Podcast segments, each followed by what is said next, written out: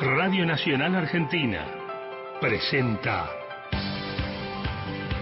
Estudio País, Quique Pessoa, desde San Marcos Sierras, Córdoba, junto a las 49 emisoras de la radio pública.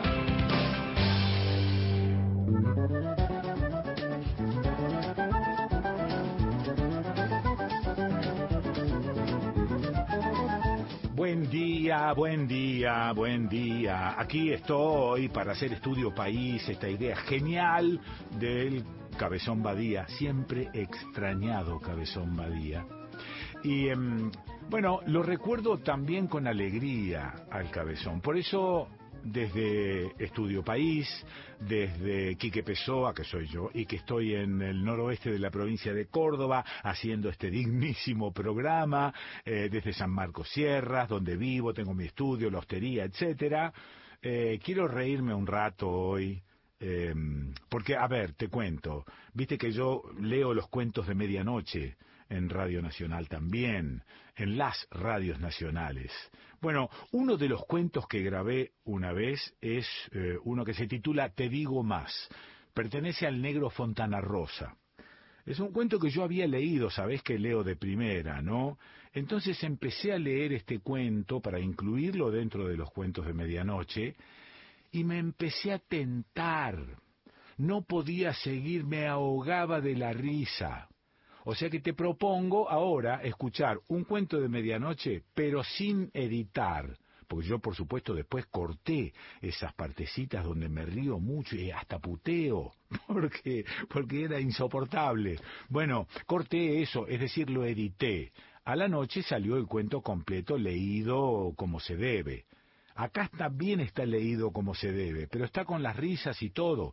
Así que le voy a censurar alguna cosita con algún pitilín por ahí puesto. Eh, pero vale la pena reírse un rato, no solo con el cuento del negro Fontana Rosa, te digo más, sino también con lo que me produce a mí mientras leo. O sea que aquí va el crudo. Atención. El cuento de hoy se titula Te digo más y pertenece a Roberto Fontana Rosa. ¿Te conté la del gordo Luis cuando hizo de Papá Noel? Es mundial la del gordo, casi se convierte en otra víctima del imperialismo salvaje el pobre gordo, del colonialismo por decirlo de otra manera. Porque decime vos, ¿qué carajo tiene que ver con nosotros y con nuestras costumbres el Papá Noel? ¿Quién le dio chapa al Papá Noel? Un tipo vestido para la nieve, abrigado como para ir a la Antártida, en un trineo tirado por renos. Renos, mi querido. ¿Cuándo mierda hemos visto un reno nosotros? ¿Alguna vez te fuiste a Buenos Aires en auto y viste al costado del camino un reno? Ni siquiera en el sur, donde hace frío y a veces nieva, encontrás un reno ni que te cagues. Un reno o un ciervo, un alce, o como carajo se llaman esos bichos que tiran el trineo de Papá Noel. De pedo si los ves alguna vez en alguno de esos documentales que pasan en la televisión. Te digo más, cuando yo era chico, Papá Noel ni figuraba. No existía Papá Noel. Eran los reyes. Claro, vos me dirás, también, ¿qué sorete tienen que ver con nosotros los Reyes Magos, los camellos y toda esa historia? Está bien, de acuerdo, lo reconozco. Pero eso viene de mucho antes, viene de siempre. Si es por eso nosotros no inventamos nada, todo lo trajeron los españoles.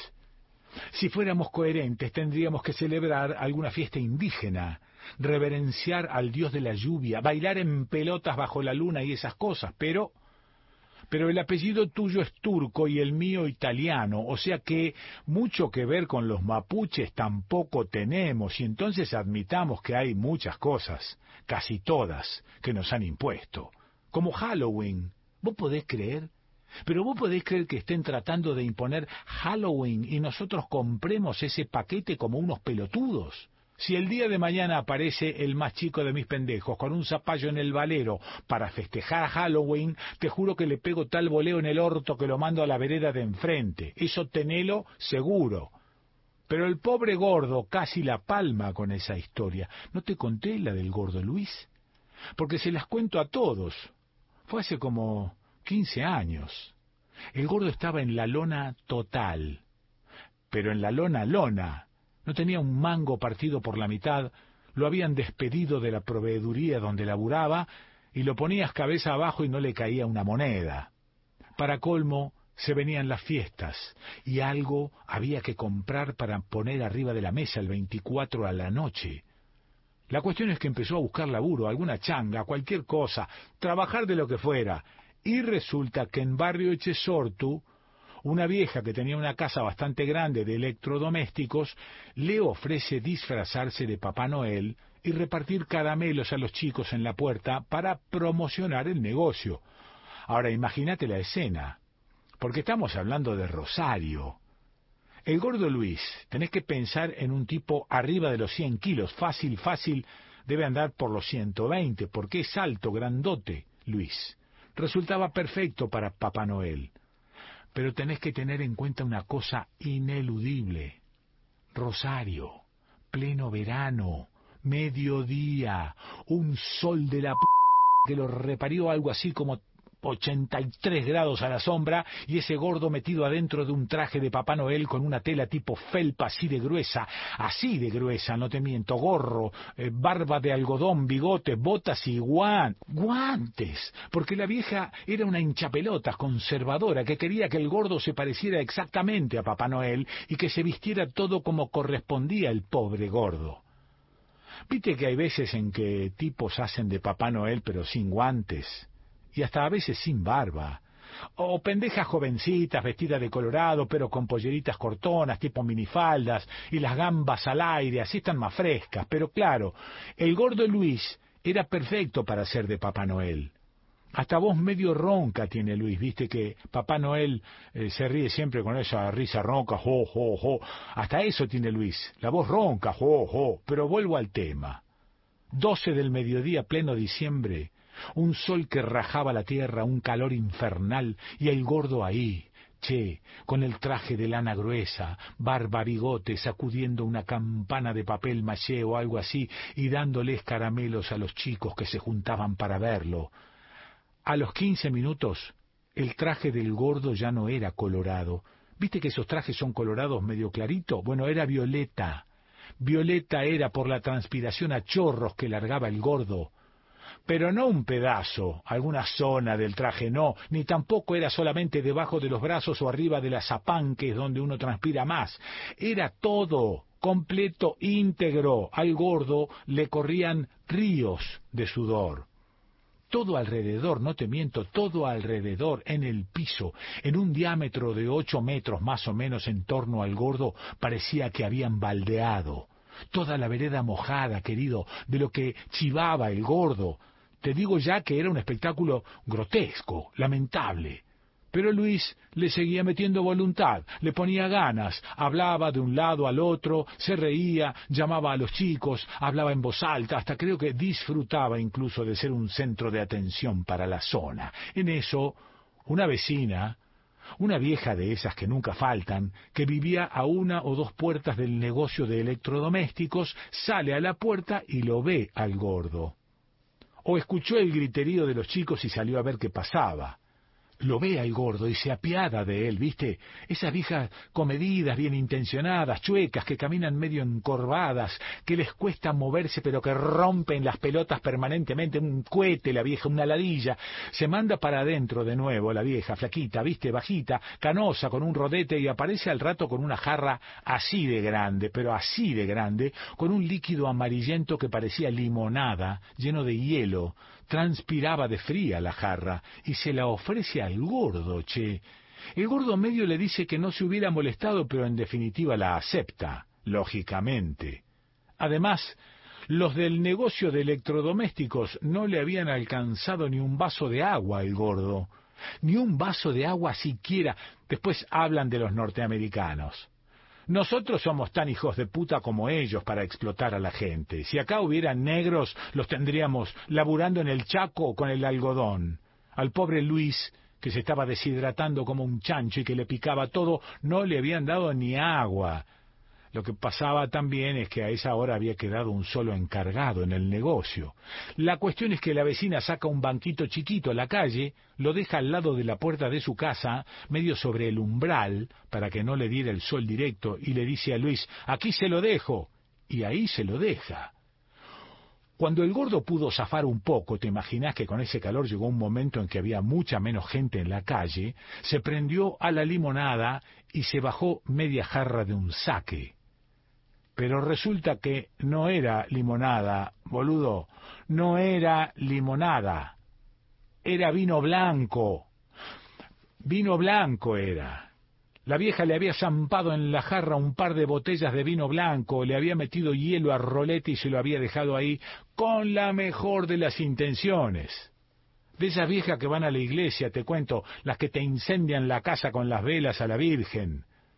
El gordo, con la desesperación, con el calor que tenía en el cuerpo, recién se dio cuenta cuando ya se había mandado más de catorce litros sin respirar, de un saque. Y aparte, seamos sinceros, cuando ya se dio cuenta, no pudo parar. No pudo parar, no pudo parar. Te estoy hablando de un muchacho de 120 kilos después de estar moviéndose casi tres horas a pleno sol con cuatro mil grados de temperatura. No pudo parar. Se mandó todo el vino blanco de una. Fondo blanco, fondo blanco. Bueno, te imaginarás. Te imaginarás el pedo tísico que se levantó ese muchacho. Una curda inmediata y espantosa demencial una curda como para trescientas personas. Casi no había desayunado, estaba sin almorzar, no había morfado ni tan siquiera un pancho con una coca y se manda casi dos litros de vino blanco bien helado. Para colmo el gordo no era un tipo que tomara mucho alcohol, al menos que yo recuerde. Un poco de vino con la cena, nada más. El pedo que se agarró ese muchacho, Dios querido, el pedo que se agarró. No te digo que empezó a cantar boludeces, ni a caminar torcido, ni a vomitar contra las paredes, ni nada de eso, pero entró a regalar todo lo que tenía.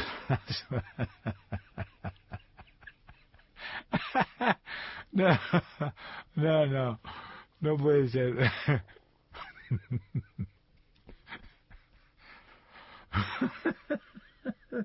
No, no, no, no sé si puedo pero entró a regalar todo lo que tenía a su alcance, se le dio por la beneficencia, le dio un ataque de comunismo acelerado. Primero terminó en cinco minutos con la existencia de caramelos y chocolatines que tenía para toda la tarde, y después empezó a regalar los electrodomésticos, empezó regalándole una tostadora eléctrica a un pibe, después siguió con multiprocesadoras, veladores, hornos a microondas, etcétera. Llamaba a la gente a los gritos, entraba al negocio y les daba algo, repartía, entregaba todo, y el empleado que se rascaba la bola. No, puedo, no puedo, no puedo, no puedo, no puedo. No sé si voy a terminar con este... No.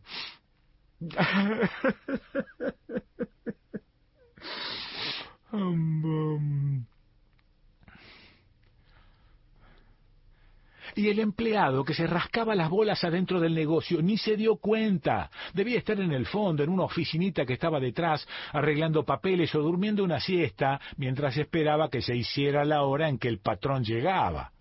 Lo cierto es que, te imaginás, a los quince minutos, en la puerta del negocio había un mundo de gente que venía de todas partes. Es una zona muy transitada, alertada por los otros que ya habían ligado. La gente pensaba que era una promoción del negocio, o en todo caso se hacía la turra, cazaba los artefactos, se los llevaba y a otra cosa mariposa, si te he visto no me acuerdo, anda a cantarle a Gardel. Tremendo quilombo frente a la puerta del...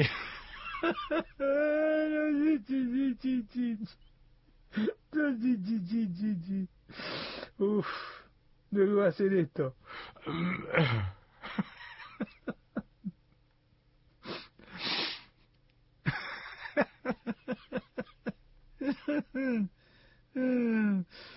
No, no, hizo que lo leí hace años este cuento y la c su madre después de ser. No, no, no, no voy a poder terminar. Tremendo quilombo frente a la puerta del negocio, una multitud amontonada allí. Ya no solo chicos, te cuento, chicos, grandes, medianos, todos tratando de aprovechar la generosidad de Luis. En eso aparece el dueño del boliche, un pelado con cara de amargo que llegó en su auto, un coche nuevo, Y cuando el tipo se dio cuenta de lo que estaba pasando, se puso loco. Y lógicamente se puso loco, entró a gritar, a arrebatarle las cosas a la gente, a recuperar licuadoras, televisores portátiles, radios que la gente se llevaba, a los gritos ese hombre desesperado, tironeando con los beneficiarios. Ante el despelote, se despertó el empleado de adentro y salió cagando aceite a ayudarlo al pelado. Había tironeo, forcejeos, agarrones, hasta voló algún puñete. Y en eso llegó la cana, un patrullero que andaba de ronda. En el despelote, cuando medio se enteró de cómo había venido la mano, por lo que contaban los que piraban con las licuadoras y todo eso, que gritaban que Papá Noel se las regalaba, el pelado les indicó a los policías que lo metieran en cana al gordo, responsable de todo ese quilombo. Y bien dice el Martín Fierro que no hay nada como el peligro para refrescar a un mamado. Ahí el gordo se despejó, se dio cuenta volvió a la realidad, se esclareció el gordo. Además ya había vuelto a transpirar como un litro de vino blanco, me imagino, se había aliviado un poco de la tranca y comprendió la cagada que se había mandado.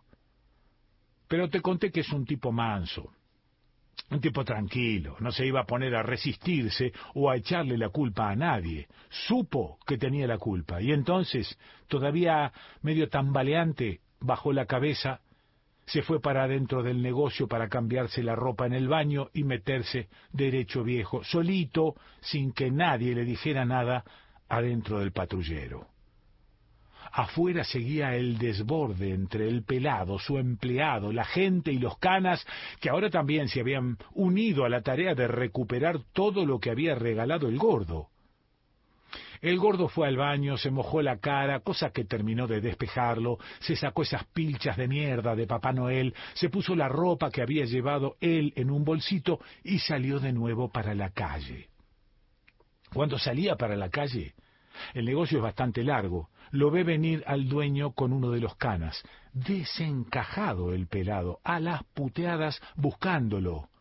Claro, lo ve al gordo sin el traje colorado, de camisita celeste y pantalones vaqueros, un bolso en la mano, pelo negro achatado por el agua de la canilla, y no lo reconoce.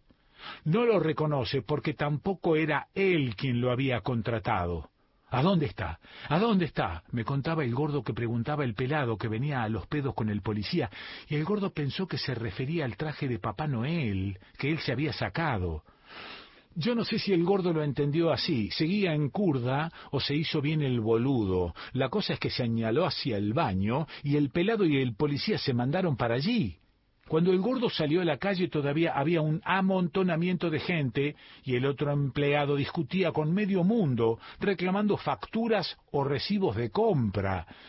Nadie lo reconoció entonces al gordo sin el disfraz. Incluso, de última, el otro policía del patrullero, que se había quedado afuera, lo encara al gordo cuando el gordo ya se piraba y el gordo piensa cagamos. Y el cana le pregunta, ¿ese bolso es suyo?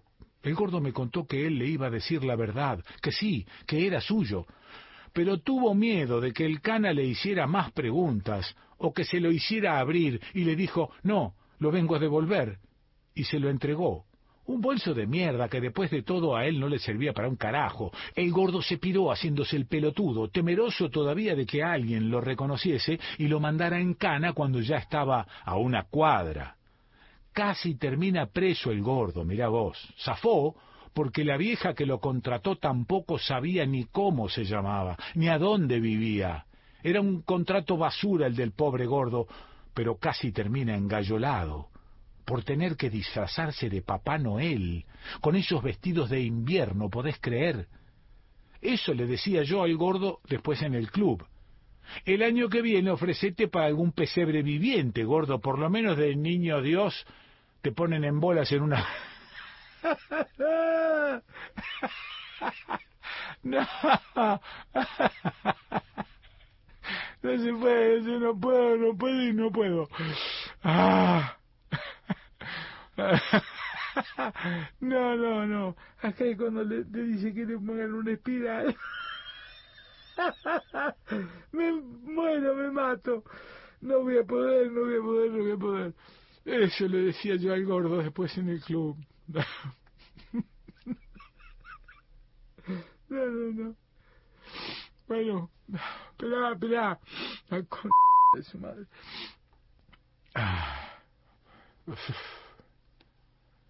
Eso le decía yo al gordo después en el club. El año que viene ofrecete para...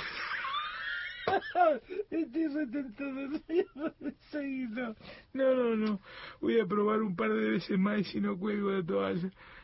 No, no. Y me falta poco, la puta madre. Eso le decía yo al gordo después en el club. El año que viene ofrecete para algún pesebre viviente, gordo. Por lo menos de niño Dios te ponen en bolas. ay, ay, ay, ay, ay, ay, ay. Me muero, no puedo. No, no, no, no. No, no, no, no quiero terminar. No sé, lo grabo otro día. Ay, la p*** madre. No. No, no va a servir esta grabación. No, esta grabación no va a servir aunque la edite. Me, quedan dos párrafos, la puta madre. Ah. Uf. Eso le decía yo al gordo después en el club. El año que viene ofrecete para algún pesebre viviente, gordo. Por lo menos de niño Dios te ponen en bolas en una cunita y te cagas de risa porque está fresco. Les pedís que te pongan un espiral al lado de la catrera y dormís como un sapo al lado de la oveja. Eso le decía yo, para joderlo.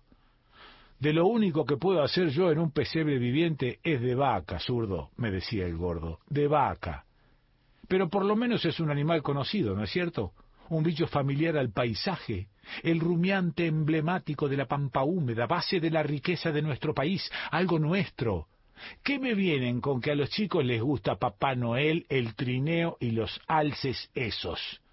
Si mis pibes me vienen a pedir un alce de esos, les pongo tal voleo que aterrizan más allá de la circunvalación del voleo que les pego. Tenelo por seguro. Ya bastante que el otro día les compré un conejo, un conejo de verdad, que es terriblemente pelotudo y lo único que hace es comer lechuga y cagarnos todo el patio. Y si me insisten con esas pelotudeces inventadas por los yanquis, que se vayan a vivir a Cincinnati, pendejos colonizados de mierda. Que a mí no me dicen el zurdo al pedo, querido, me lo dicen por tener una formación doctrinaria. Pobre gordo, estuvo a punto de convertirse en una nueva víctima del capitalismo salvaje. Roberto Fontana Rosa.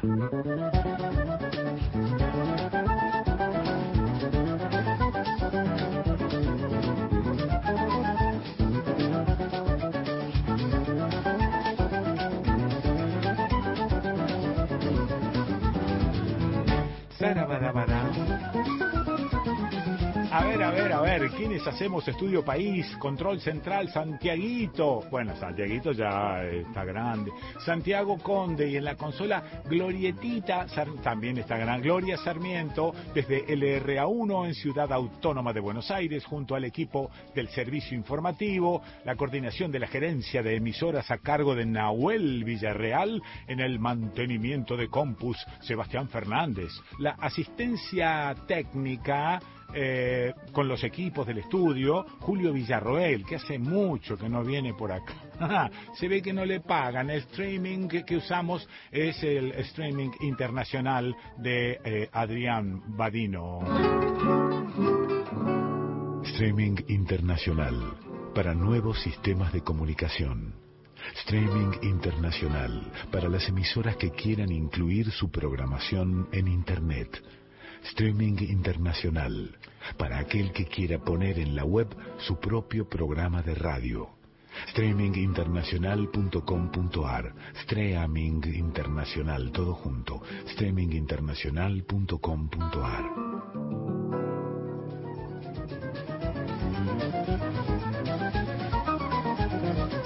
Y nos acompañan en Estudio País, músicas, músicos amigos, Mora Martínez, Germán Fratarcangeli, Mariano Brown, Franco Luciani, Lorena Barile, Rodrigo Gesualdo, Roberto Segret, Ramiro Gallo y Marcelo Sánchez.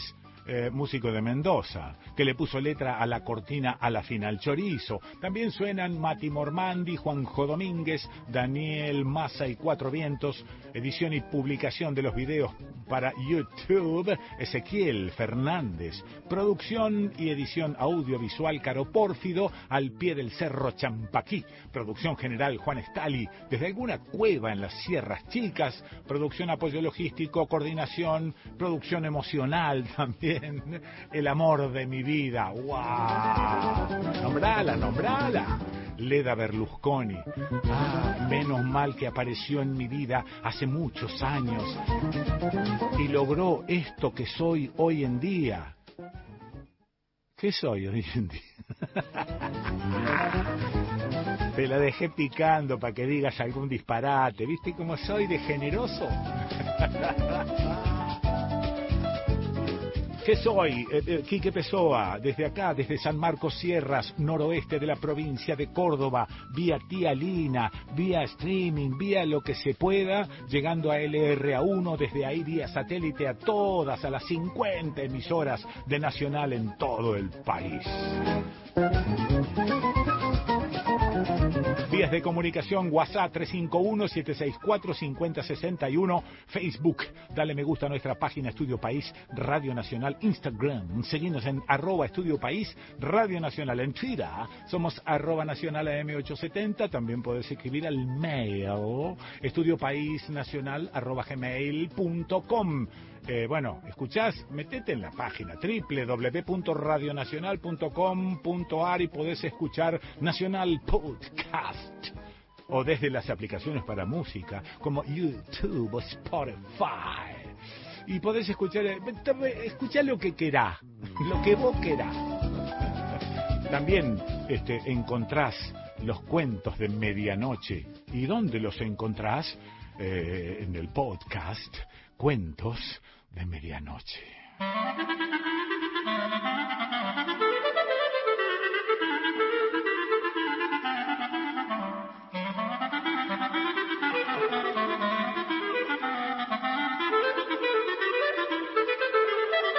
Continuamos con Estudio País. Quique Pessoa, por Nacional.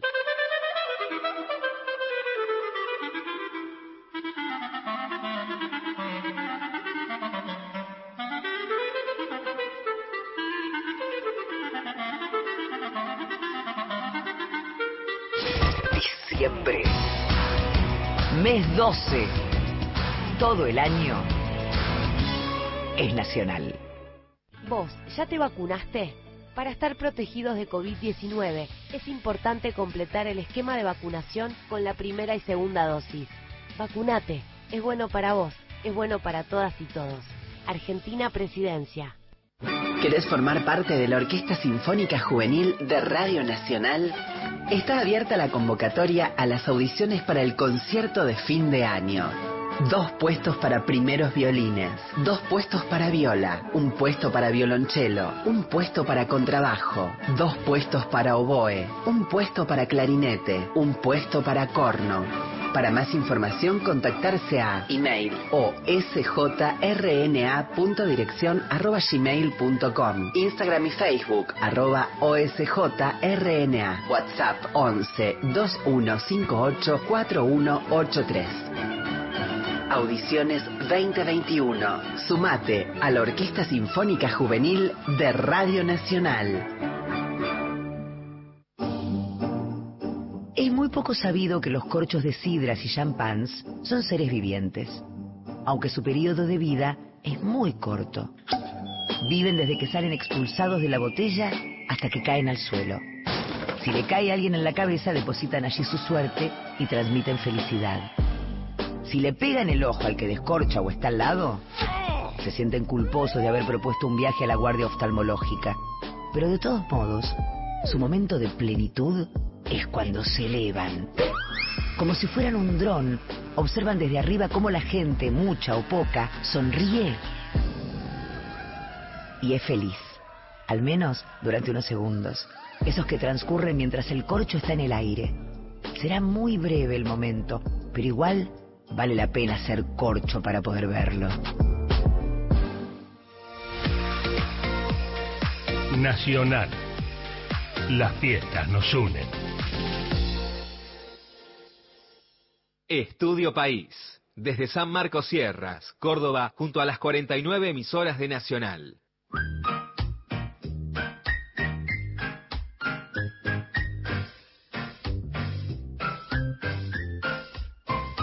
Y ahora...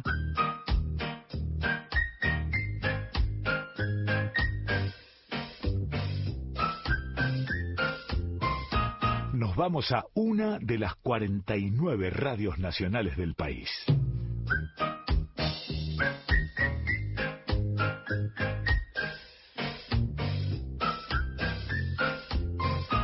Bueno, a ver si me puedo comunicar con LRA15, Radio Nacional Mercedes Sosa, de San Miguel de Tucumán.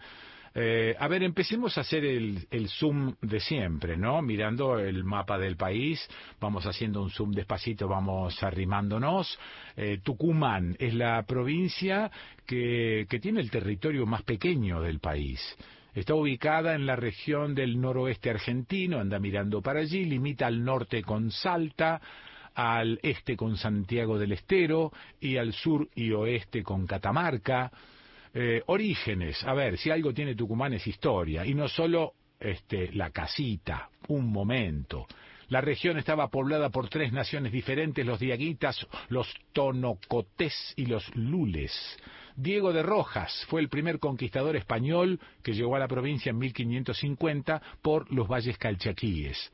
A lo largo de los tiempos coloniales, Tucumán fue el eje demográfico, económico y comercial del Río de la Plata y era la ruta obligada hacia el Alto Perú. En San Miguel de Tucumán, el 9 de julio de 1816, eh, en la casona de doña Francisca Bazán de Laguna, hoy conocida como la Casa Histórica, se dio inicio al proceso de formalización de la actual República Argentina, que por otro lado dejó de lado a la Liga de los Pueblos Libres que impulsaba José Gervasio Artigas con las provincias federales. La población actual Tucumán tiene en la actualidad un millón cuatrocientos, bueno, un millón y medio de habitantes, de los cuales 790 y pico mil viven en San Miguel capital. En la actualidad la economía de Tucumán es el primer productor mundial de limones y también el primer eh, principal industrializador de esa fruta. En la actividad primaria de la agricultura tienen gran relevancia la caña de azúcar, como, como siempre, la palta, la frutilla, el arándano y cultivos intensivos. San Miguel de Tucumán, orígenes, en 1565 arribó el realista Diego de Villarroel con la orden de pues fundar la ciudad. A unos 40 kilómetros de la actual capital se encuentra un lugar llamado Ibatín, donde el 31 de mayo de 1565 se realizó la primera fundación de San Miguel de Tucumán y Nueva Tierra de Promisión que era así tal su nombre. En 1685 se reubicó la ciudad en un sitio llamado La Toma, cercano al margen derecho del río Salí, en donde Fernando Mate de Luna la fundó por segunda vez. Y no se dio cuenta, como decía Lelutier, y ya había sido fundada. No, pero esto es lo que se desprende de esta parte de la historia. Florencia López González, ¿estás en LRA15 Radio Nacional Mercedes Sosa de Tucumán? Estoy, estoy en esta bendita emisora. Hola, Kike querido, ¿cómo estás? Qué lindo. Bueno, me, me gusta que digas bendita emisora. ¿No? Eh, es decir, uno tiene cariño por el lugar donde está trabajando. A veces no, pero, pero diciendo bendita emisora me da la impresión que sí.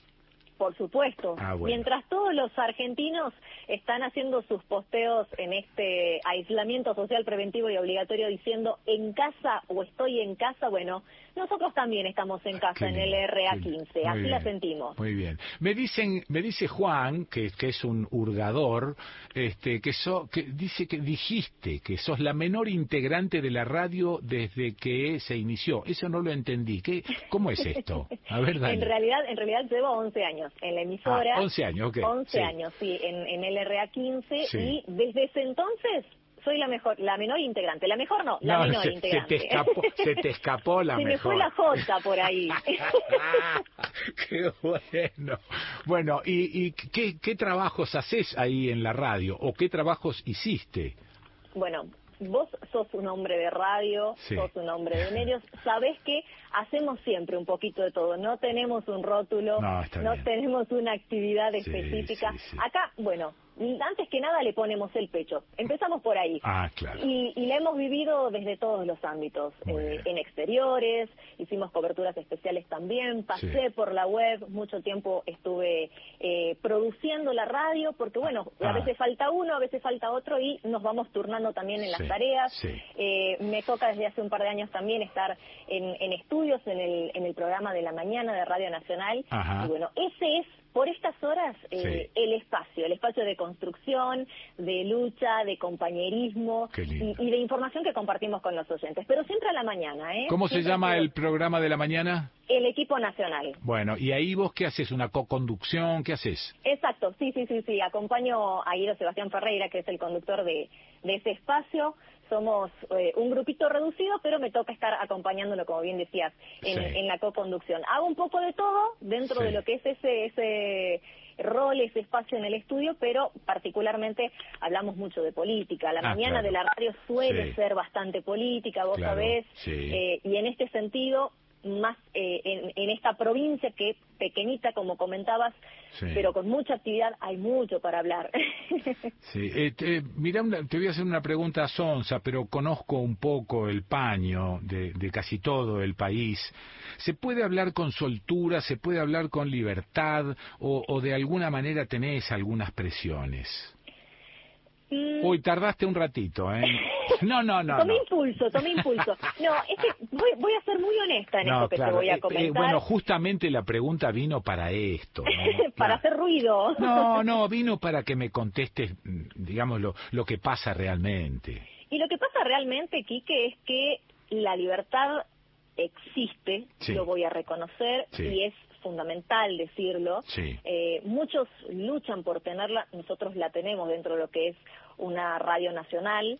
Eh, existe la libertad dentro del equipo de trabajo, pero no siempre, no siempre existe la libertad cuando tenés que llevar adelante un rol, ah. una tarea o el desarrollo de ciertos temas si sos mujer. Ajá, bueno. Y por ahí va, por ahí fue mi suspiro. Bueno, bueno, claro, claro. Y no sé si intuitivamente también mi pregunta fue por ahí. ¿Qué es lo que está pasando en esa materia, no solo en esa radio, sino en esa ciudad, en esa provincia?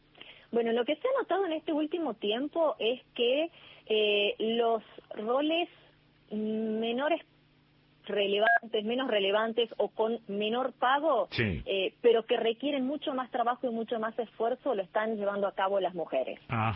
Cuando se trata de más horas de trabajo, cuando se trata de cubrir exteriores, cuando tenés que hacer mucha investigación, cuando le tenés que remar, son las mujeres. ¿Y es menos, es menos reconocido el trabajo de las mujeres? No, para nada, para nada. Por eso, eso te quería comentar, porque además eh, los roles eh, poco relevantes son de mujeres, están mal pagados. Estoy hablando en general, no me refiero particularmente a nuestra emisora. Por supuesto. Eh, pero, pero es una lucha constante por, por estar, por, por aparecer, por ganar otros espacios, ah, por poder generar temas propios, más allá de los que te dice una línea editorial o una dirección de medios. Los cargos jerárquicos los tienen los hombres. Las decisiones editoriales pasan por los hombres. Eh, las mejoras salariales pasan por los hombres. Así funciona Tucumán. Tucumán es una provincia que tiene su ritmo muy de norte del país. Claro. Que tiene su ritmo eh, bastante clásico para, para estas nuevas luchas que están surgiendo, para este protagonismo que está pidiendo la mujer día a día. Eh, bueno, Tucumán se está quedando un poquito en esa materia y en los mm. medios es en donde más lo notamos. Qué interesante esto, ¿eh? Porque, bueno, no te olvides que yo estoy en el noroeste de la provincia de Córdoba, en un pueblo pequeño, no estoy en Buenos Aires. Claro. Pero por eso también me interesa de alguna manera reflejar cómo estamos en todo el país, que no es todo lo porteño, ¿no? Que se siguen respirando algunas antiguallas en algunas provincias. Y por eso me gusta esto que acabas de pintar. Hay este hay eh, comunidades campesinas, comunidades indígenas diseminadas en la provincia, están en problemas, están bien, contame. Bueno, eh, las verdaderas dueñas, propietarias de la provincia, de las tierras de la provincia, tendríamos que decir si hiciéramos historia, eh, pese a que en los hechos no sea así, pero pero es cierto, y están dando el ejemplo, que realmente eh, hay que hay que destacar y reconocer que las comunidades originarias en este contexto están a la altura de las circunstancias ah, y han demostrado una solidaridad realmente digna de ser imitada por todos. Eh, en este caso, te quiero hablar de una comunidad en particular, pese a que todas están trabajando en este contexto de COVID-19, eh, la comunidad de El Mollar. Cuando contabas un poco de Tucumán, hablabas de, los valles calchaquíes, hablabas de Tafí del Valle. Bueno, el Mollar está ahí, pegadito a Tafí del Valle, se llega también por la ruta provincial 307, y en esta comunidad del Mollar eh, quien está a cargo es una mujer.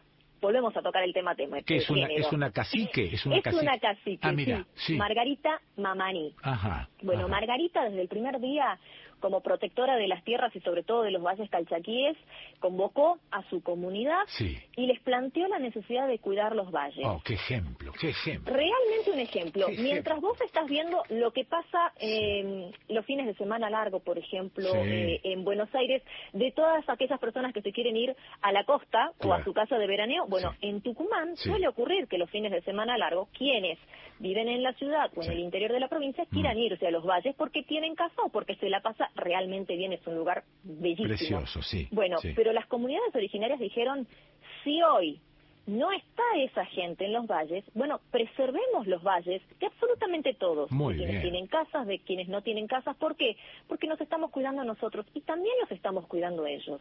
Así que Margarita, en este caso, tomó la voz y junto a su comunidad salió desde el día uno del aislamiento social preventivo y obligatorio a las rutas de los valles calchaquíes está trabajando con el municipio de Tafí del Valle, realizando los controles y viendo quién ingresa y quién no a los valles calchaquíes. Digamos, cuidando, cuidando la salud interna de esa zona. Totalmente. Pero qué maravilla. pero aparte, eh, esto de tomar la ruta, pero no en señal de protesta, sino tomar la ruta en señal de cuidado. Eso, de, resguardo. esta cuestión realmente espeluznante. Y al mismo tiempo, y al mismo tiempo, comprometiéndose con esa gente que quiere llegar, que quiere subir, que a lo mejor quiere ir a su casa de fin de semana o de veraneo, diciéndoles ustedes no vayan, nosotros les cuidamos lo que es de ustedes. No, no, bueno, es, es, es, realmente colosal. es, realmente colosal. Margarita Mamaní, cacique de la comunidad originaria de El Mollar en los Valles Calchaquíes. Sí, ella y toda la comunidad. No, es un ejemplo total. Sí. Totalmente. Qué, maravilla. Bueno, qué, qué lindo, Florencia, que, que, haya podido, bueno, salir esta conversación y que nos hayamos enterado de varias cosas de Tucumán, pero de esta de Margarita Mamaní es importantísimo. Totalmente, es un ejemplo. Es un ejemplo. Este, en eh, Tucumán son machistas pero generosos. Más o menos. Más o menos. Hay sectores y sectores. No te ¿eh? creas que son tan... Hay sectores y sectores. Florencia, Florencia, qué maravilla, qué maravilla. Decime, si yo, acá tengo el mapa de Tucumán. Bueno, si yo pudiese salir ahora mismo, si no hubiese ningún coronavirus en ninguna parte, ¿a qué lugar de Tucumán tengo que ir primero a conocer y no perdérmelo? Si tengo que ir por un lugar sí favorito. Maravilloso. Maravilloso, espléndido. Bueno, Tafí del Valle es el lugar ah, por excelencia de los tucumanos y además de quienes visitan Tucumán. Eso seguro y además es eh, innegociable, te diría. De todas formas, de todas formas, Tucumán está creciendo muchísimo turísticamente y yo te ah, diría que te podrías llegar, por ejemplo, a San Pedro de Colalao, que queda en mm. Trancas. ¿Qué, ¿Y qué hay ahí en San Pedro? Y en San Pedro de Colorado es una de nuestras villas veraniegas. Ah, no a ver, no te puedo decir no porque tiene los cerros, porque no, tiene nada de eso. Es un lugar tranquilo, es un lugar verde con un muy buen clima, que tiene una buena ruta de llegada y de acceso, que está una hora en auto desde la capital tucumana, que para los devotos eh, tiene y cuenta con la imagen y la figura de la Virgen de Lourdes, ah, y que hay muchas actividades eh, del turismo religioso allí, pero además,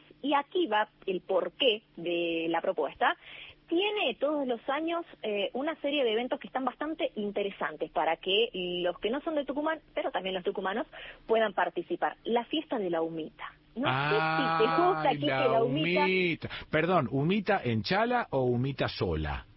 Humita, pero se compite por la humita en olla y por la humita en chala. ¡Qué loco! Yo quiero ir ya ahora. Estoy saliendo para allá, pero bueno, ahora no puedo. La imaginación, la imaginación nos ayuda. ¡Qué maravilla! Tiene la, tiene la fiesta de la humita, así que yo te lo recomiendo por bueno. Bueno, el Mollar tiene la fiesta de la verdura, bueno. del Valle la fiesta del queso. Siempre estamos hablando de comida y de turismo nosotros los tucumanos. te mando un beso, un abrazo grandote, eh, Mercedes de Sosa se llama la radio LRA 15 Radio Nacional. ¿Desde cuándo se llama Mercedes Sosa?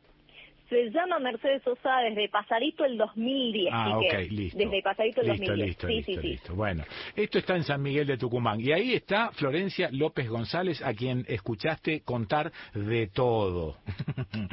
Gracias, Florencia. De nada, Kike querido. Un abrazo para vos y, por supuesto, para todos los oyentes del país. Qué bonita. Bueno, muy amable. Le escuchaste a Florencia López González de LRA 15 Radio Nacional Mercedes Sosa de San Miguel de Tucumán, aquí en Estudio País.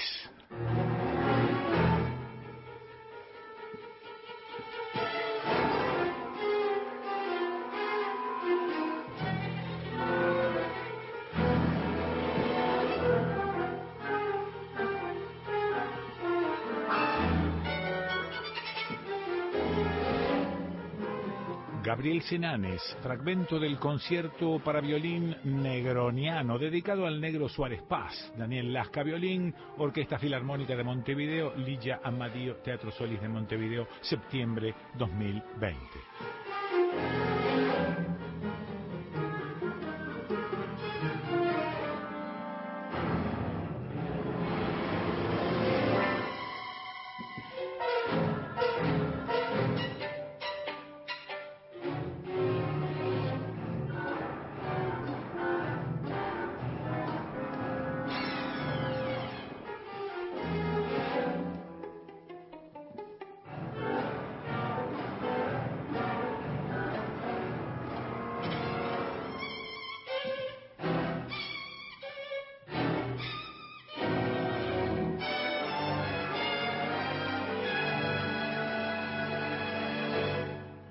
No se trata de entender o no entender, porque uno tiene, siempre la eh, intención de decir, mira, esto yo no lo entiendo. No se trata de entender o no entender. Se trata de si la música te llega o no te llega, si la música te transmite algo o no te transmite nada. Yo escuché un par de veces esto, esto que te hice escuchar recién, que se llama Negroniano, eh, Negro Suárez Paz. Cuando veo el título, digo, algo me va a traer una reminiscencia del negro. Pues nada. A mí personalmente no me moviliza esto. Y no es que no lo entienda, insisto, no necesito entender. Lo que sí necesito es tener la capacidad, que no la tengo en este caso, como para percibir algo que me emocione. Si la música no me llega, si la música no me emociona, bueno, pues a mí personalmente no me sirve. Es como un ruido que escucho. Esto no quiere decir que esté haciendo un juicio de valor general, digo lo que me pasa a mí. Y es muy probable que le pase a mucha gente. Y quizá por eso este tipo de música se transforma en elitista. A lo mejor esto de ser elitista eh, no es peyorativo.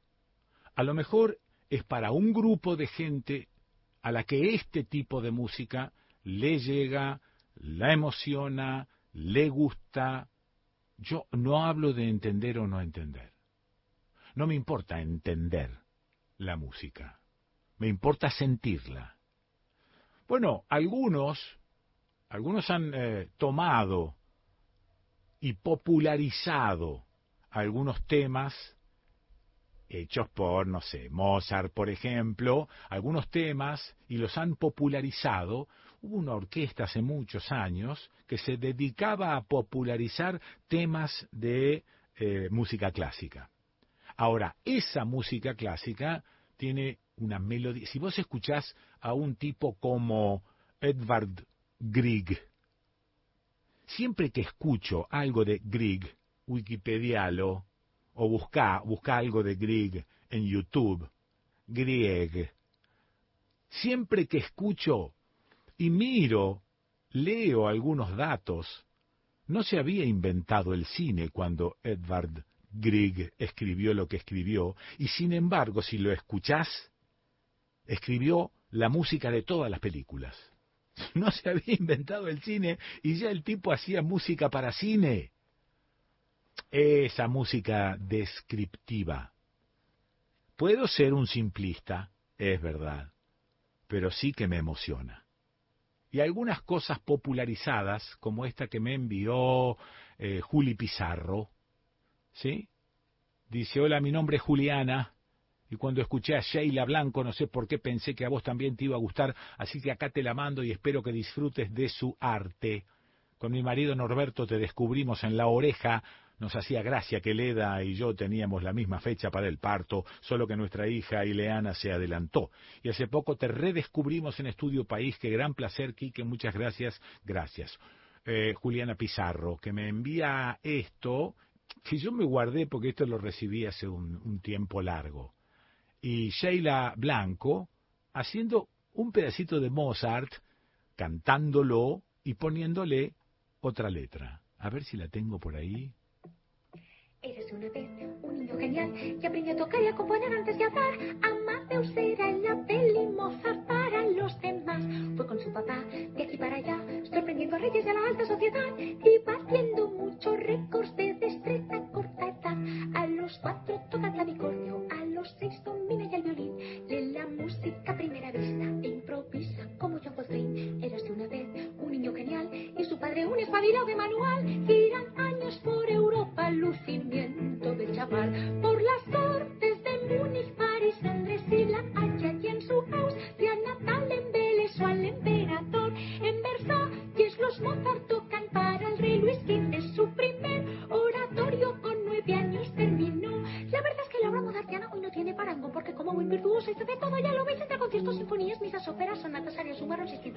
626. Trabajo muy fuerte, piano fuerte y Johann Sebastián Bach era tan bueno que tocaba su teclado sin mirar sus partituras manuscritas, las hacía sin tachar y hizo muy famoso, una rockstar. Pero como pasa hoy en día en nuestras redes sociales, Mozart tuvo también algún que otro hater, un compositor coetáneo suyo llamado Antonio Salieri, pero esto nunca se pudo demostrar. El caso es que si ves la película llamada Amadeus y Salieri, la reencarnación del mal y si le tachan de ser un indeseable, envidioso impostor que lleva al pobre Amadeus a su final, que se puede decir que no se haya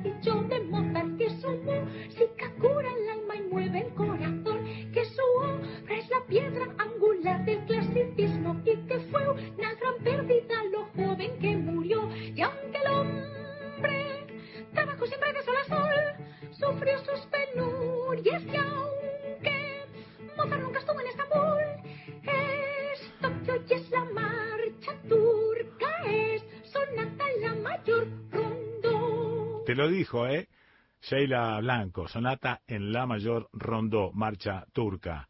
Eh, aquí, ¿dónde? ¿Dónde vas a escuchar esto si no es en Estudio País?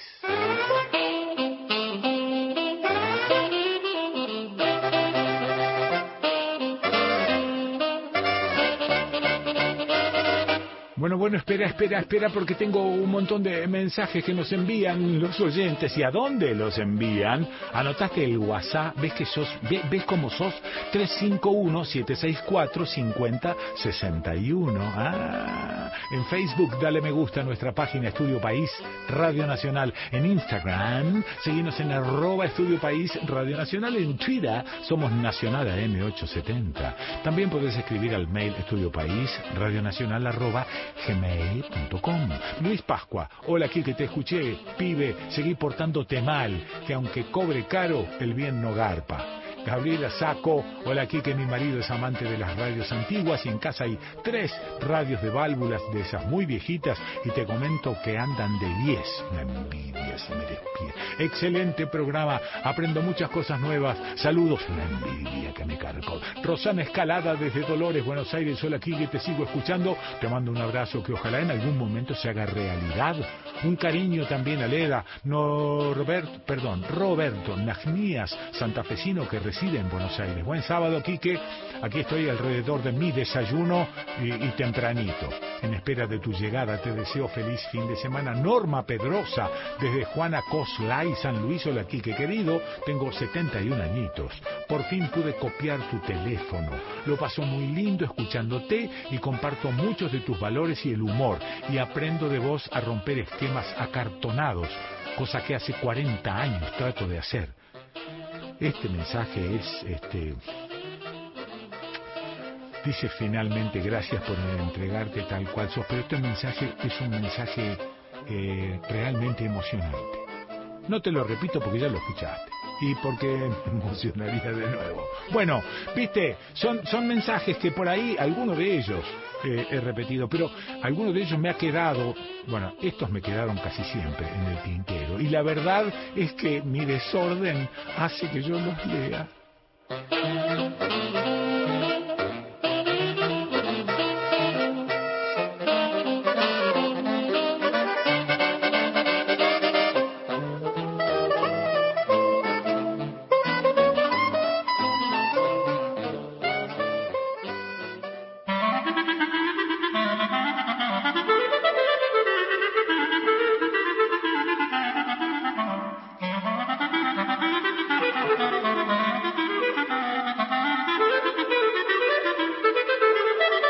Continuamos con Estudio País. Quique Pessoa, por Nacional.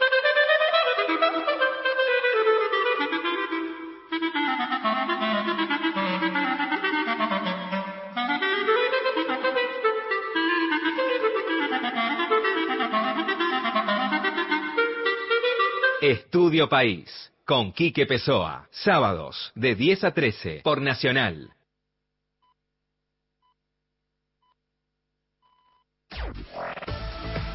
Nacional Noticias. El país en una sola radio. Las 11. Máximo Kirchner asume como presidente del Partido Justicialista Bonaerense. Móvil. En la quinta, 17 de octubre, en San Vicente, donde se encuentra el mausoleo que guarda los restos del expresidente Juan Domingo Perón, está todo listo para la asunción del diputado nacional Máximo Kirchner como presidente del Partido Justicialista de la provincia de Buenos Aires y que contará con la presencia del presidente Alberto Fernández. Uno de los invitados, el secretario general del gremio de canillitas, Omar Plaini, afirmó. Obviamente la presidencia de Máximo Kirchner genera una expectativa enorme. Nosotros creemos que hay que poner un PJ dinámico, con una propia plataforma, con propuestas, con la formación de cuadros. Tenemos mucho entusiasmo, sobre todo los que somos bonaerenses y que amamos esta tierra. Creemos que se produce una situación más que interesante de un hombre joven, que es un recambio generacional también, más allá de los que seguimos acumulando juventud, te acompañamos, pero con mucha expectativa. Informó Cristian Varela para Radio Nacional. Cara al gobierno sin presupuesto en medio de la negociación con el FMI es irracional. Lo afirmó el secretario de Relaciones Parlamentarias de la Jefatura de Gabinete, Fernando Chino Navarro, al cuestionar el rechazo de Juntos por el Cambio al proyecto para 2022 ayer en la Cámara de Diputados. Tránsito. Reiteramos que se habilitó la ruta 23 de Bariloche, y Jacobasi, San Antonio Este, Balchita y toda la zona de Machinchao. Máquinas viales despejaron la nieve hay que circular con precaución. Por otra parte, la General Paz con mucho tránsito a la Panamericana, en el ramal Tigre y el ramal Ruta 9. Por favor, circular respetando las velocidades máximas. Ernesto Arriaga para Radio Nacional. Datos del tiempo. En esta nueva hora en Esquel, Chubut, cielo parcialmente nublado, temperatura 12.9, humedad 79%. En tanto, para Buenos Aires y aledaños, la máxima hoy treparía a los 30 grados, mañana 32, semana muy calurosa, lluvia recién tarde, noche del viernes. Ahora, cielo despejado, temperatura 24.3, humedad 67%, presión atmosférica 1016 hectopascales. Informó la radio pública en todo el país. Más información de nuestras 49 emisoras en toda la Argentina. Radionacional.com.ar ¿Dónde estás? En Radio Nacional. La radio pública en todo el país. Somos todos, somos todos. Tu verdad, tu identidad está nos unen.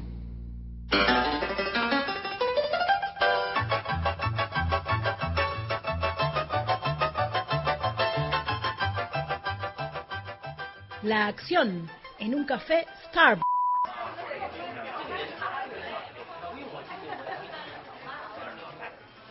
Buenas tardes. Un café, por favor. Buenas tardes, bienvenido a Starbucks de Garden Plaza, donde servimos el mejor café del mundo. Soy Julieta, su coffee tender en turno. ¿En qué puedo servirle? Eh, buenas tardes. Le repito, un café, por favor. ¿Qué tamaño desea? Chico. No tenemos chico, tenemos tall, grande, gigante, super grande y maximum. Los pendejos no pueden poner el nombre normal a los tamaños de un puto vaso. El más chico de todos esos. Es el tall. ¿Y qué? Tall no significa alto en castellano. Alto igual grande. No sabría decirle, señor. ¿Cómo quiere su café? Suspiro de resignación. Ah, oh, con leche. Sí, pero lo quiere descafeinado, expreso, americano, puertorriqueño, italiano, colombiano, venezolano, brasileño. Quiero un café, café. Nada de descafeinado ni de otras cosas raras. Un café normal, con leche. ¿Late? ¿Qué? ¿Qué cosa late? Que si lo quiere late. Que quiero un café con leche. No sé cómo le dicen ahora. ¿Quiere agregar un sabor? Tenemos vainilla, caramelo, chocolate, canela, moca y el nuevo sabor del mes, choco banana. ¿Cómo? No, gracias. Mire, quiero un café. Café. Café más leche igual café con leche. Café con leche, listo. Ok, déjeme ver. Tengo leche de soja, leche condensada, leche evaporada, leche de coco o bien leche entera, descremada, semidescremada y sin lactosa y non-fat.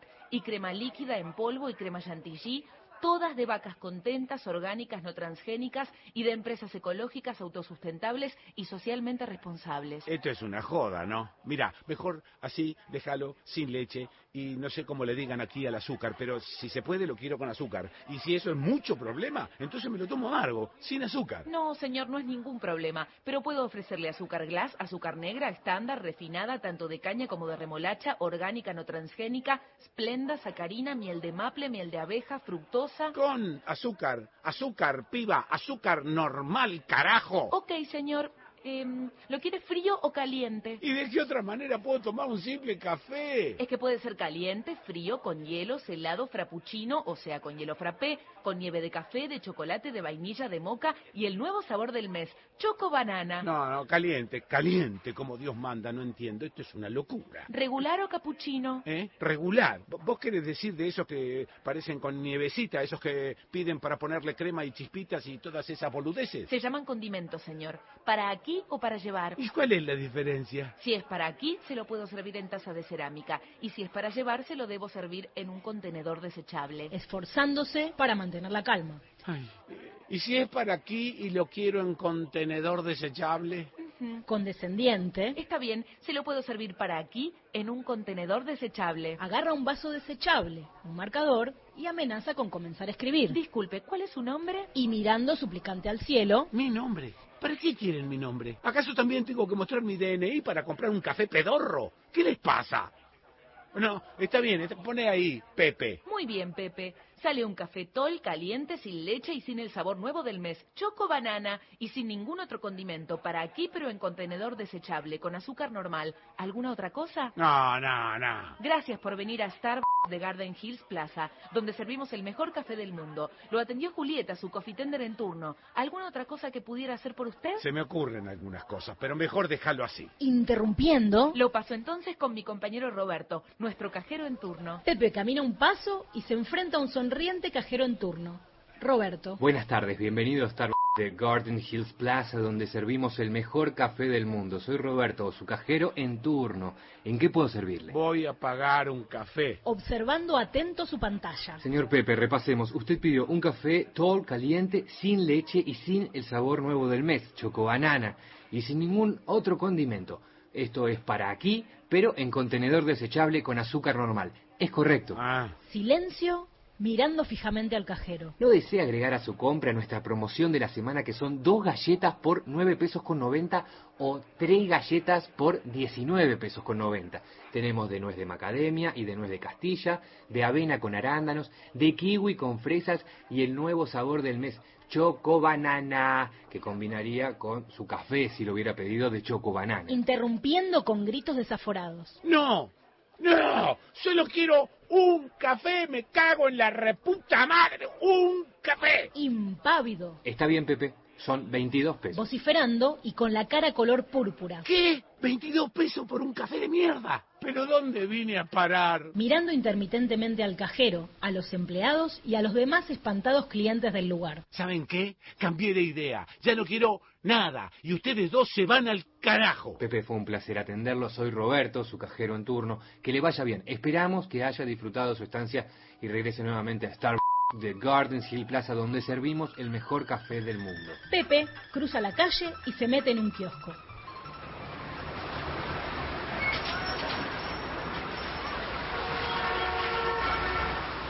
El kiosquero muy ocupado como siempre, revisando papeles y haciendo cuentas sin levantar la vista. Buenas. Un café con leche, por favor. Ahí en el mostradorcito está todo. Agarre lo que quiera y aquí le cobro. Son cinco pesos. Aquí tenés los cinco pesos. Gracias, mi hermano, mi sangre. Vos sí que sos grande. Que vos y toda tu familia sean muy felices por el resto de, de la vida de todos, mirá. Observando asombrado a aquel hombre que se aleja con aire satisfecho mientras toma el primer sorbo de su café con leche. Uno se encuentra con cada loco. Qué gente rara, ¿eh?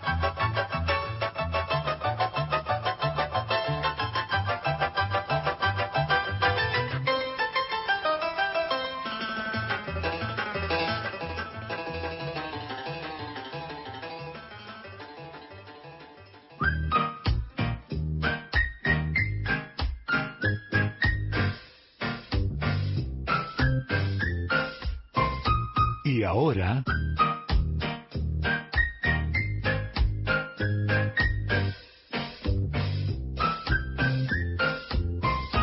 Nos vamos a una de las 49 radios nacionales del país.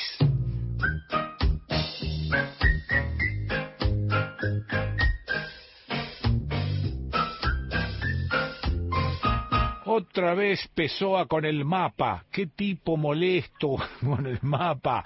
Me lo paso mirando el mapa de este país gigantesco.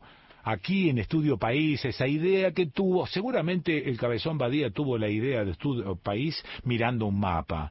Y ahora estoy mirando la gigantesca y también solitaria provincia de Santa Cruz y estoy mirando arriba, eh, que está Caleta Olivia, cerca de Pico Truncado, dando al Golfo San Jorge, estoy hablando del lado del mar, pero también llega hasta la cordillera, va desde la cordillera hasta el mar, es una provincia monumental. Está ubicada al sur de la región patagónica, Santa Cruz. Limita al norte con Chubut, al este con el Océano Atlántico y al sur y al oeste limita con la República de Chile. Increíble. Eh, bueno, veo bien al sur Río Gallegos, que es la ciudad ubicada sobre el mar argentino y es la capital provincial, la ciudad más poblada. Los orígenes de la provincia, el territorio de la actual provincia de Santa Cruz, estaba habitado por el ser humano desde hace 11.000 años. Antes de la primera conquista española, Santa Cruz estaba habitada por el pueblo tehuelche. El territorio actual de Santa Cruz se termina de configurar durante la dictadura militar de Pedro Eugenio Aramburu el 22 de noviembre de 1956.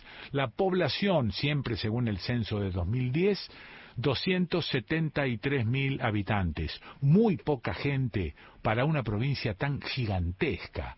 Me voy a ir al Calafate, la ubicación del Calafate, bueno, está ubicada en la ribera meridional del lago argentino. ¿Viste los lagos que tiene esta provincia? Bien al norte hay un lago que se llama Buenos Aires, que es gigantesco, se lo ve en el mapa. Después si vas hacia el sur, te vas a tropezar primero, bueno, con algunos otros lagos, pero está el lago Viedma, que también es muy grande, y por fin el lago argentino. Allí está el Calafate, que es la puerta de ingreso al Parque Nacional Los Glaciares. Incluye el glaciar Perito Moreno, el glaciar Uppsala y el cerro Fitzroy. Antes de la conquista realista, el calafate ya recibía por parte de los tehuelches el nombre de Quejesh Aike. Quejesh significa dejar o depositar y Aike quiere decir paradero humano. A comienzos del siglo XX el Calafate no es más que un punto de aprovisionamiento de los transportes de lana realizados en carreta desde las estancias de la región hasta los puertos. La ciudad del Calafate, fundada oficialmente en 1927 por el gobierno argentino luego de las campañas militares de exterminio de la población y los trabajadores rurales. En 1943 comienzan las obras de construcción de la Intendencia del Parque Nacional Los Glaciares, obras que fueron terminadas en 1946. La población del Calafate, otra vez con el censo 2010, es de 17.000 habitantes. Ya creo que andarán por los 20.000 tranquilamente. Voy a tratar de tomar contacto con LU23, Radio Lago Argentino, Marcelo del Buono. ¿Estás por ahí? Hola, Quique, ¿qué tal? Sí, sí, acá estamos. Eh, qué lindo relato. eh, Bueno, de, de nuestra historia y de nuestra provincia de Santa Cruz. ¿eh? Es, de- es decir, que si es un lindo relato, la pegué bastante, digamos. Sí, totalmente. Sí, sí. Marcelo, contame cómo es LU23. Bueno, acá estamos. Nosotros estamos ubicados.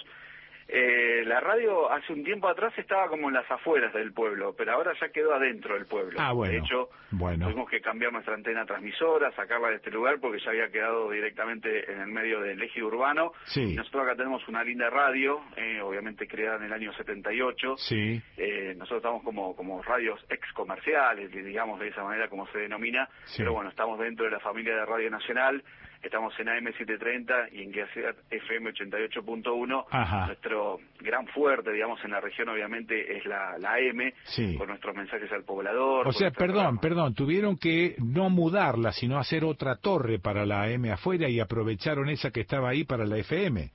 No, no, la, eh, la que mudamos la pasamos a un terreno que está a unos 15 kilómetros de acá Sí, de la radio sí. y ahora acá toda esta zona donde estaba la antena está todo loteado ahora. Ahora quedó la radio Ah, mira, mira. prácticamente dentro de lo que es el, el propio eje urbano, ¿no? Sí, sí, o sea que tienen un enlace microonda con la planta. Exacto, sí, sí, Ah, sí, así es. ok, sí, ok, ok. ¿Y la, ¿Y la antena de FM dónde está? Está acá, es así, porque es más chiquitita, es así, está Ah, acá al ok, costado de... Nosotros acá en el mismo edificio tenemos la M y la, y la FM, ¿no? Bueno, o sea que es, es una radio, digamos que físicamente es, es una radio relativamente nueva. Sí, nosotros estamos desde el año 78 acá, Sí. eh, en el Calafate. Sí. Como te decía, obviamente orientada en su momento por todas las cuestiones limítrofes. Nosotros tenemos un radio de llegada realmente muy interesante, unos 300 kilómetros a la redonda. Ah, bueno, donde incluso eh, penetramos muy bien en el sur de Chile. Claro, Llegamos claro. prácticamente hasta la puertita de la entrada de Punta Arenas. Estamos Sí. obviamente toda en la zona de, de Puerto Natales. Cerro Castillo, Torres del Paine, esos lados chilenos, ¿no? ¿y cómo se, cómo se llevan con la población chilena? Bien, no, muy bien, muy bien, muy ¿Ha bien. La verdad que muy bien porque nosotros, bueno, tenemos una programación habitual, digamos, eh, por la mañana, por ejemplo, con mucho folclore. Ajá. Así que bueno, eh, más que nada para el hombre de campo que, Claro. que sigue la, la- la- la frecuencia de AM730. Está bueno. A la mañana nos llegan eh, mensajes de la zona rural también de, de Chile y obviamente de, de la provincia de Santa Cruz. No, no, pero muy bien, muy bien, no, no, sin ningún problema. Bueno, ¿cómo es la relación eh, con las comunidades indígenas? Pienso que debe ser la comunidad tehuelche la de ahí, ¿no? Sí, sí, sí, sí, efectivamente. Bueno, nosotros acá tenemos varios sitios, fundamentalmente hay un lugar que se llama Punta Huiliche, eh, que allí podemos observar, por ejemplo, pinturas rupestres. Sí. Esto, si bien, obviamente, a, a medida que va pasando el tiempo, cada vez se trata de tener más resguardo desde el punto de vista que lamentablemente a veces son lugares turísticos y que lamentablemente vale decir que la mano del hombre a veces hace su macana. Sí, sí, y la falta de cuidado también, ¿no? Porque claro, sí, no sí, solamente... esos lugares Sí. se empiezan a cerrar un poco al público, Claro. pero en definitiva es un lugar que está acá nomás, a Sí. 7 kilómetros de- del pueblo, pegado ¿no? al lago argentino, donde por supuesto, bueno, en su momento estuvieron los tehuelches y evidentemente han dejado, digamos, este paso por, por esta tierra. Claro. Hay mucha información, hay muchos historiadores, hay mucha eh, historia que va relacionada obviamente con nuestra Patagonia rebelde. Bueno, la claro, verdad que evidentemente que el que viene a buscar no solamente naturaleza sino historia lo puede encontrar incluso en nuestro eh, museo local, que hay mucha información y bueno, como te decía, mucha gente que obviamente se dedica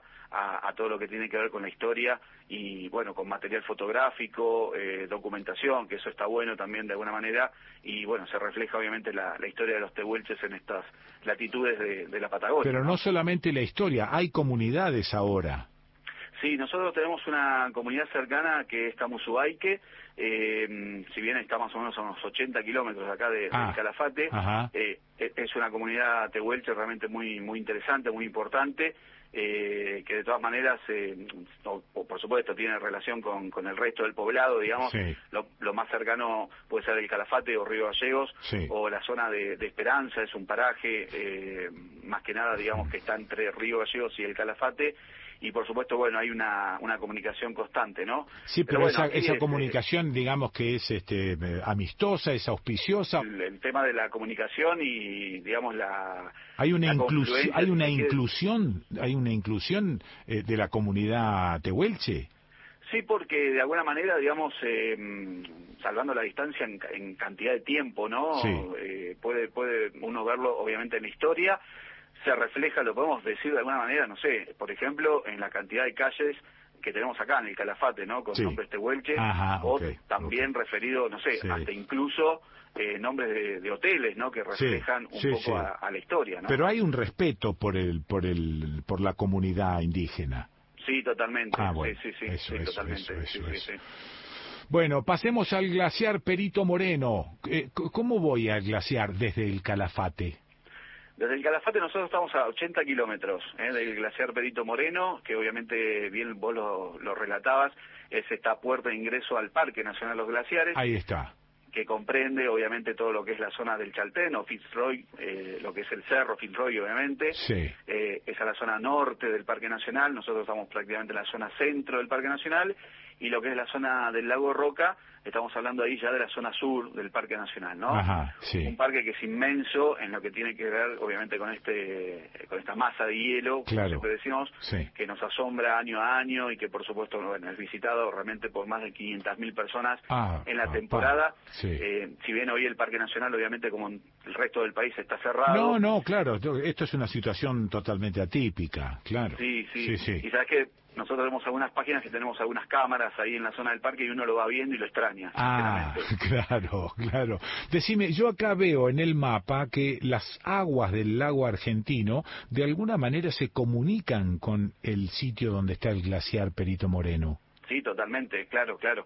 Acá, ¿sabes que Cuando se celebra de alguna manera el 15 de febrero, que es el Día del Bautismo del lago argentino, Sí. que eh, obviamente uno recuerda la remontada del río Santa Cruz que hizo el Perito Moreno Ah. hace más de 100 años, Sí. eh, conecta, conecta concretamente, podríamos decirlo, de, de costa a costa, prácticamente porque, claro, está eh, lo que tiene que ver con el glaciar Perito Moreno, el lago argentino, que desemboca en el propio río Santa Cruz, que va a terminar al mar, ¿no? Allí Ah, listo, por eso se habla de la remontada, porque vino desde la zona del mar hasta el lago argentino navegando. Exactamente, Ah, exactamente. contracorriente, contracorriente, correcto. Exacto, claro, sí, Sí, sí. sí, Hoy sí, todos lo bajamos al río, no hay ningún problema, pero la verdad que la remontada No, la remo- cosa. te la regalo, te la regalo. Y aparte, bueno, atravesando toda esa zona absolutamente solitaria.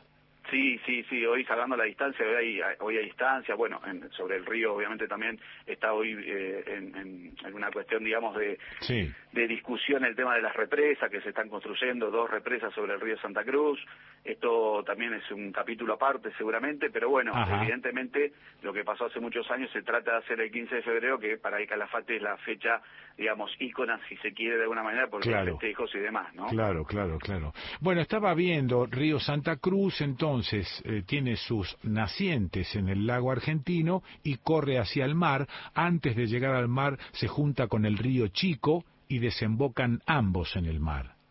Digo Sí, bien. efectivamente. Bueno. sí.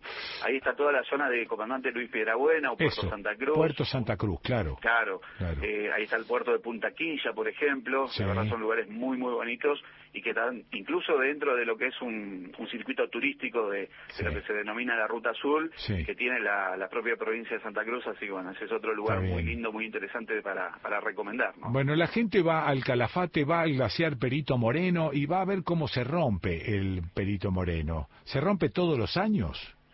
Mira, acá hace mm, ya varios años que, por supuesto, bueno, hace muchos años atrás se iba dando esta situación de la ruptura del glaciar Perito Moreno, cada cuatro años más o menos, ah, cada era cuatro años. un número estadístico. Pero Sí. bueno, el tema, obviamente, de la cuestión del calentamiento global, global Sí, eh, perdón, eh, tiene que ver mucho, evidentemente, con lo que va eh, teniendo modificaciones. Si bien, si bien el glaciar Perito Moreno es un glaciar que va eh, hacia adelante, o sea, no es como el Luxala, por ejemplo, que va en retroceso, Ajá. evidentemente eh, ya digamos mm, prácticamente más allá de que uno hasta incluso acá se juegan apuestas a veces no de cuando rompe cuando cierra bueno sí, eh, sí, todo sí. eso es lo que tiene que ver con, con las Ah, cuestiones locales pero que evidentemente no deja de ser un gran espectáculo no solamente en el momento de la ruptura del glaciar Perito Moreno porque mucha gente a veces interpreta que la ruptura es simplemente cuando se hace este cierre entre digamos eh, o sea cuando el glaciar Perito Moreno se sube a la península Sí. no es solamente en ese momento el tema de desprendimientos. Desprendimientos hay siempre. Claro, tiene que ver, obviamente, claro. con la cuestión natural, Claro. de lo que tiene como, como masa, obviamente, el peso del propio glaciar. Seguro, y el movimiento permanente en que está eso.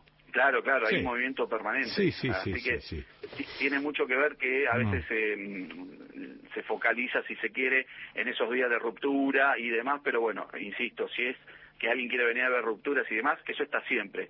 No es constante, pero está Claro, siempre, ¿no? claro. De alguna manera. Claro. Me dijeron, me dijo Juan, que hay un eh, museo del hielo patagónico, puede ser, titulado Glaciarium. Sí, sí, sí, sí. La verdad que es, eh, un, es, es- es museo y eh, aparte tiene un bar de hielo. Después se instalaron varios más acá en el centro de, de la Perdón, localidad. perdón, perdón. ¿Bar de hielo? Claro, sí, sí, sí. Eh, Glaciarium en sí es un museo del hielo patagónico, Ah. Sí, ¿no? que tenés toda la cuestión científica, Sí. donde por supuesto, bueno, muchísimas investigaciones que se hacen de glaciólogos y demás, eh, bueno, nosotros después lo vemos traducido, no sé, en imágenes, en informes, bueno, etcétera, etcétera, pero a la vez, eh, a la vez, eh, hay un importante bar de hielo, que Qué es lindo. todo de hielo, desde el vaso, eh, que podés tomar alguna bebida, eh, hasta cualquier tipo de imagen y demás, es todo de hielo. Qué Sí, loco es. Sí. ¿Y eso está, está ahí en, en, en el Calafate? Sí, sí, el Glaciaron puntualmente está a 5 kilómetros de- del pueblo. No, bárbaro. Ahí nomás Está- está. Está camino justamente al, al glaciar Perito Ah, sí, Moreno sí, y por sí. supuesto, bueno, ahora por estas cuestiones está todo cerrado. No, no, absolutamente, ya sabemos eso, pero es, es maravilloso esto. Sí, sí, sí, la verdad que ha sido una gran apuesta de ya varios años eh, que se ha hecho esta apuesta porque, insisto, está, digamos, fusionado con la parte cultural, científica y demás. Y, eh, bueno, estar dentro de un bar de hielo no es nada eh, común, yo diría, de alguna No, no, manera. absolutamente. Así que es otro de los lugares muy, muy recomendables para, para visitar cuando vengan acá al Calafate, obviamente. Qué bueno. Bueno, haces la conducción del programa de la mañana. Sí, estamos acá a la mañana, estamos de lunes a viernes de 9 a 12. Sí. Para nosotros, eh, yo hace 20 años que trabajo en la radio Sí. y la verdad que, bueno, siempre el tema de, de la conexión con, con todas las comunidades de todas las regiones Sí. y evidentemente hoy la tecnología nos lleva, bueno, a tener página, a tener, obviamente, eh, poder salir al mundo. Calafate es un lugar muy muy especial desde donde lo mires, más allá de, de- de- de- del significado político, digamos, Sí. también tiene que ver justamente no con el tema de los parques nacionales, con nuestras Claro, bellezas. Y evidentemente, bueno, nuestro rol como comunicadores en estos lugares eh, se multiplican porque la verdad que uno a veces no tenés ni idea de dónde te están escuchando. Sí, sí, Eh, sí, y en muchas ocasiones nuestra radio, fundamentalmente, eh, ha jugado un rol muy, muy importante en los inviernos. Ah, los inviernos, si bien no, ya no son tan duros como antes, pero hemos hecho transmisiones en lugares donde la comunicación se cortaba y la radio ahí estaba. Eso es. Eh, eso bueno, es. donde los inviernos te cortan los caminos si es que hay mucha nieve. Bueno, son muchos factores donde el rol de, de la Radio Nacional evidentemente juega eh, algo importantísimo, trascendental desde todo punto de vista. Y bueno, nosotros, por ejemplo, continuamos con los mensajes a la comunidad. Ah, por supuesto. Estamos a las 8, a la 1 de la tarde Sí. y también eh, a las 8 de la noche. Sí. Y sabes que eso, de una manera u otra, significa... Eh, Comunicación. Comunicación, Sí, sí, comunicación es y aparte importantísimo. prácticamente te, te hace como una especie, digamos, de qué, qué es lo que tiene que hacer el hombre de campo a través de ese mensaje a la comunidad. Ah. Cuando, por ejemplo, no sé, desde aquí del pueblo, no sé, se me ocurre ahora un mensaje así rápido, te lo cuento, al aire, así se me ocurre. Mm. Carlos Mancilla deja un mensaje para Estancia del Mosquito que mañana vaya a buscar los caballos a la estancia de la Lucila. No sé, Sí. se me ocurre decirlo de esta manera. Sí, sí, sí, sí, sí. Fundamental. Sí, fundamental. totalmente. porque bueno hay este hay teléfonos hay este hay eh, teléfonos satelitales hay de todo eso pero la radio sigue siendo el medio de comunicación y esos mensajes son básicos Sí, sí, sí, totalmente. Sí. Es como, yo digo, como, como un respeto, digamos, a los horarios, porque vos sabés que la persona, tal vez antes de salir o cuando vuelve de su trabajo, está ahí al lado de la radio y la verdad que, bueno, Mm. evidentemente uno está, lo, lo respeta, lo tenemos como un ABC Sí. dentro de nuestras radios nacionales Sí, acá de la, de la provincia de Santa Cruz. Nosotros tenemos toda una red, si se quiere también, vale decirlo, porque tenemos nuestros compañeros en Río Turbio, Sí. estamos nosotros acá en Calafate, Sí. seguimos con Gregores y después tenemos Perito Moreno, ¿sí? Claro. Tenemos copada la provincia, digamos, de alguna manera. Te vas de un lado al otro, vos siempre escuchando Nacional, así que Qué está bueno, buenísimo. qué bueno, qué bueno. Marcelo, bueno, te agradezco infinitamente. Saludame a toda la gente que hace periodismo allí. Mandales un, un abrazo grandote y, y muchísimas gracias por este ratito que nos, nos hiciste viajar a través de LU23 AM 730 FM 88.1 Radio Lago Argentino. Bueno, este abrazo grandote y gracias por este ratito. ¿eh? No, por favor, gracias a ustedes por la comunicación, un saludo enorme. Gracias. Chao. Chao, chao. Bueno, sí, lo escuchaste a Marcelo del Bono. ¿Dónde? ¿Y desde dónde? Desde el Calafate, provincia de Santa Cruz. Sí, ¿y dónde? Y aquí, aquí en Estudio País.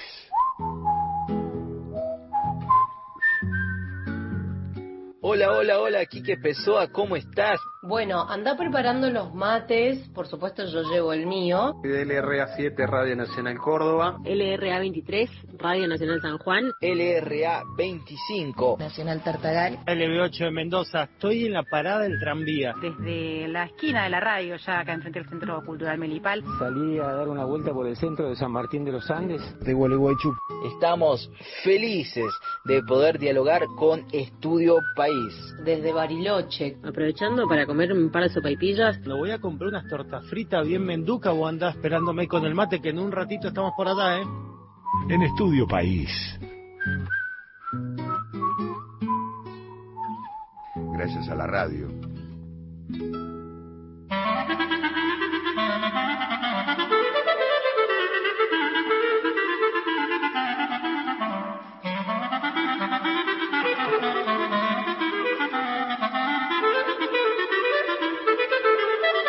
Estudio País, desde Córdoba para todo el país. Quique Pessoa está en Nacional.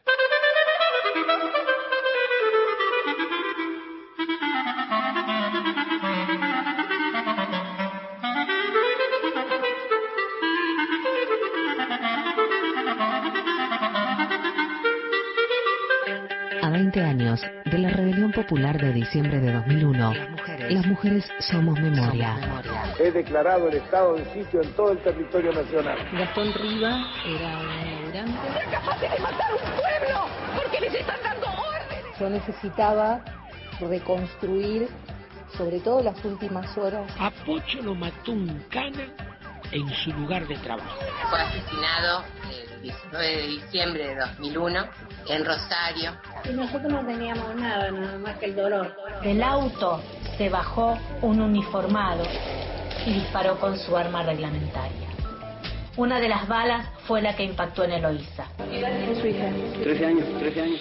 Seguimos buscando justicia a nuestros compañeros y nuestras compañeras que entregaron la vida en esos días. Homenaje a las víctimas de la represión del 19 y 20 de diciembre de 2001. Área de Géneros. Radio Nacional. Diciembre. Mes 12.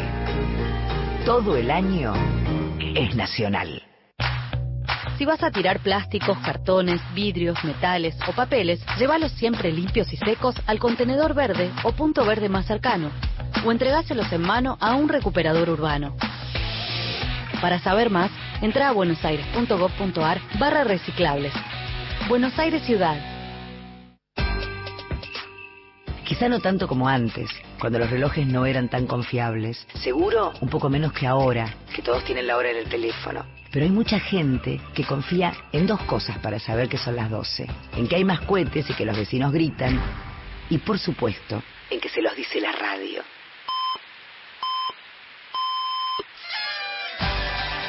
Durante décadas, la radio le dijo a miles de familias que era el momento de festejar. Y lo va a seguir haciendo.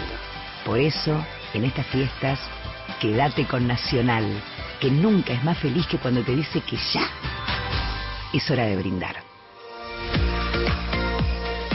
Nacional. Las fiestas nos unen.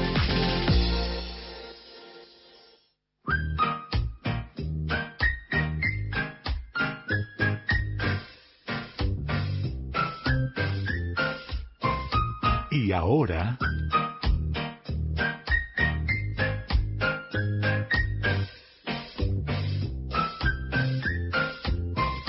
Andá a saber a dónde nos vamos.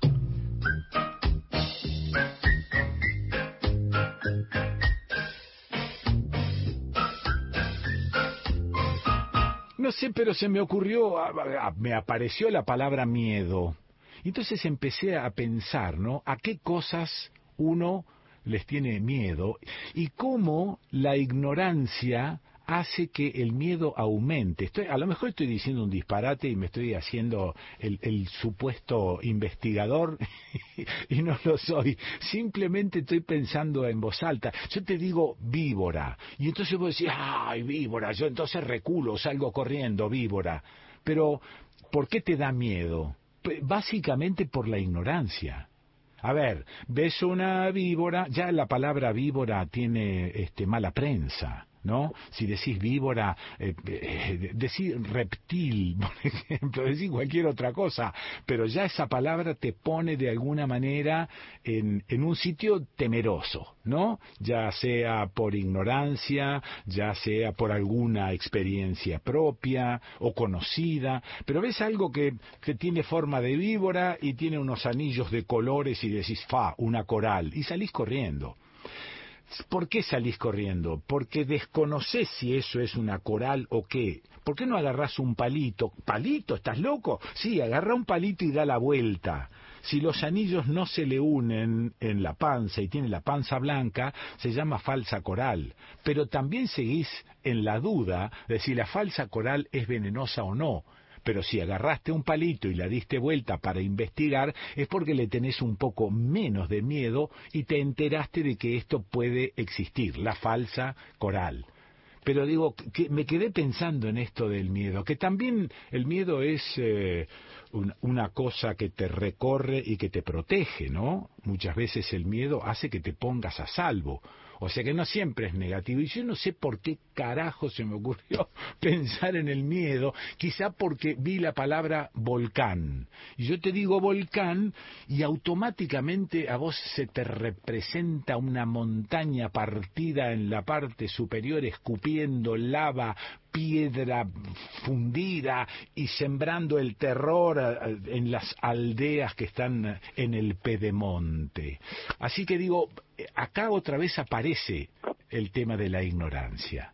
Entonces, ¿sabés que hay 37 volcanes en Argentina? Y que tengo acá un mapa, yo que soy un cultor de mapas, y están todos marcaditos los 37 volcanes, todos en la cordillera de los Andes, ¿no? Eh, en Argentina hay 37 volcanes y los llaman activos.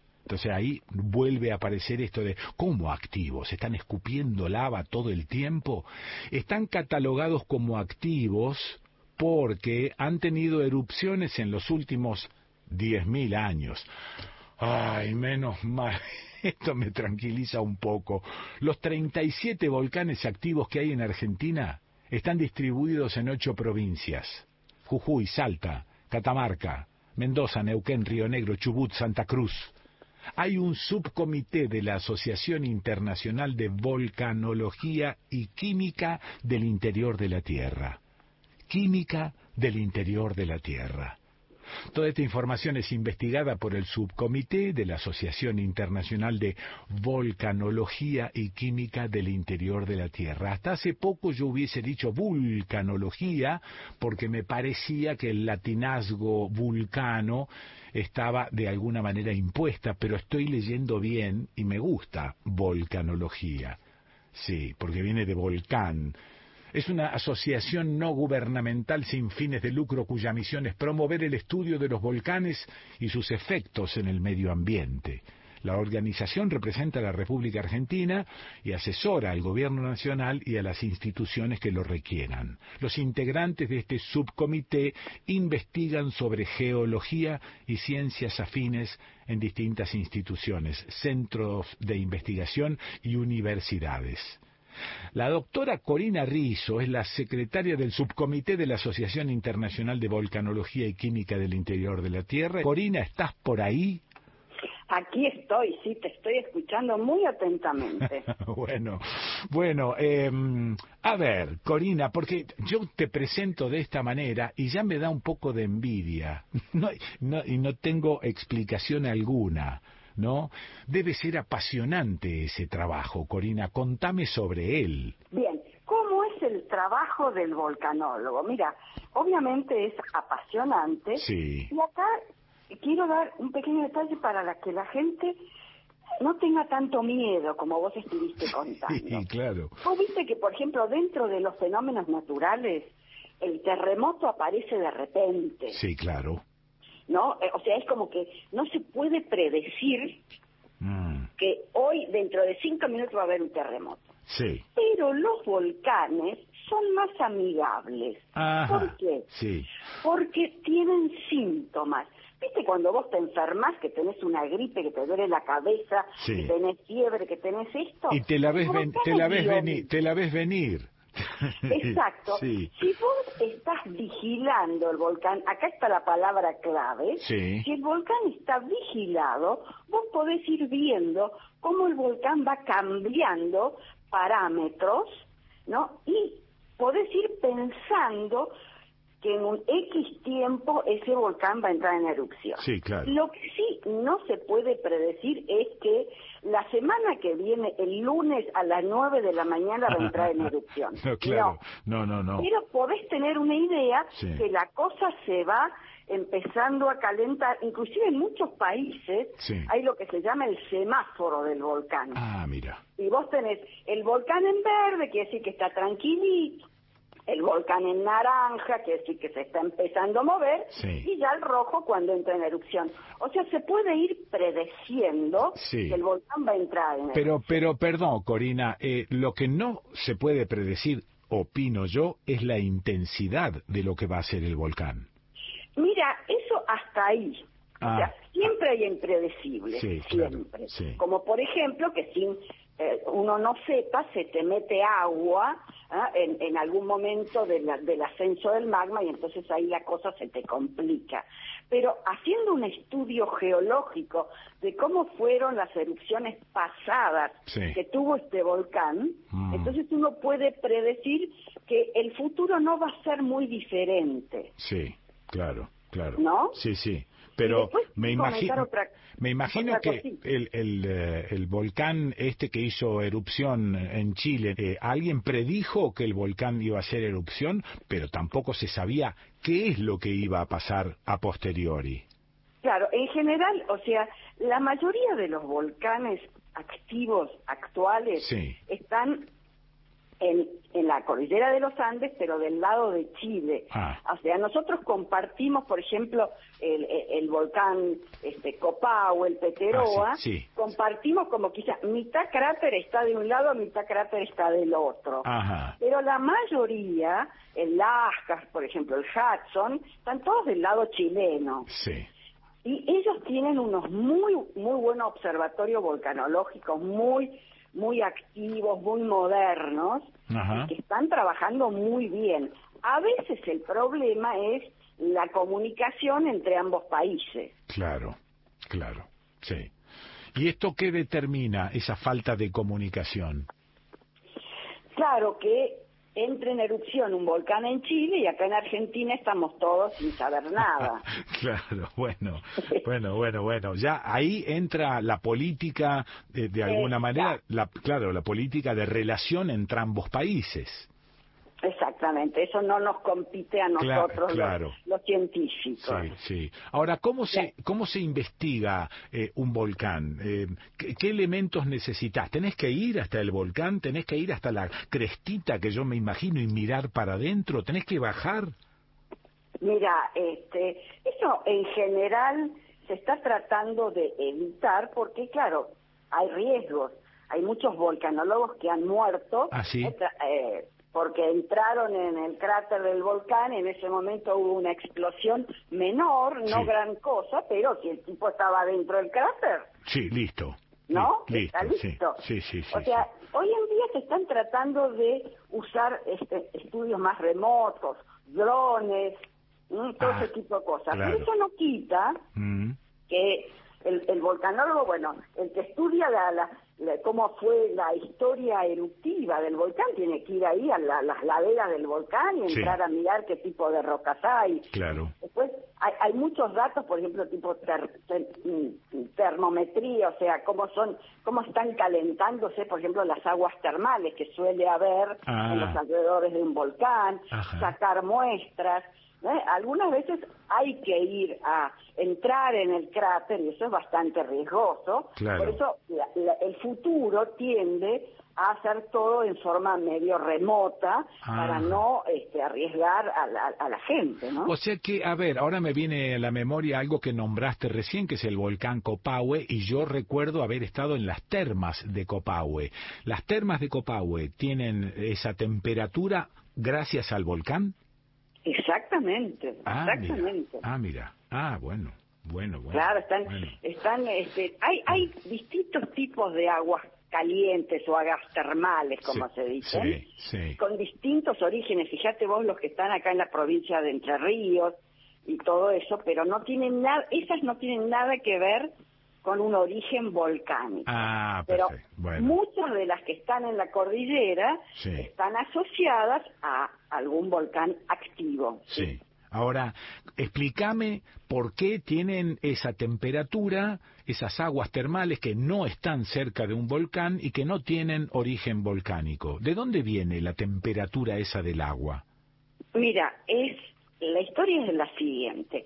El agua es el agua superficial ¿ah? que cae Sí, en la, en la superficie de la Tierra y se va infiltrando. sí. A veces la condición geológica hace que ese agua llegue a mucha profundidad. Ajá. Todos sabemos que a, este, a una determinada profundidad hay una mayor temperatura que en la superficie, Sí. ¿no? Que va aumentando la temperatura a medida que vas profundizando. Ahora, ¿por qué? Porque no entiendo por qué aumenta la temperatura. ¿Qué hay? ¿Un fuego central en la Tierra?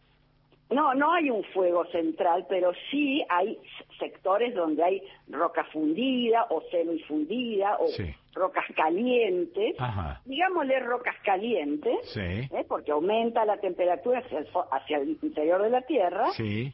y entonces ahí sí ese agua se va calentando. Está bien, pero cualquier eh, temperatura necesita el consumo de algo. ¿Qué es lo que consume el, el centro No, de la Tierra? oíme, si, si vos tenés la si vos tenés la roca caliente, Sí. si vos tenés la roca caliente y el agua circula por esa roca, Eso lo entiendo, pero lo que no entiendo es por qué esta, esa roca está caliente, qué está consumiendo para Claro, tener temperatura. no. Eh, vos cono- sabés que existe una cosa que se llama grado geotérmico. No sé eso qué es. El grado geotérmico es que la temperatura de las rocas va aumentando Sí. hacia el interior de la Tierra. Bien. ¿Sí? Sí, pero, Entonces, sí, pero eso no me explica qué es lo que... Cualquier temperatura necesita un consumo de energía. Esto es así. Entonces, ¿qué consume la Tierra en su centro para tener temperatura?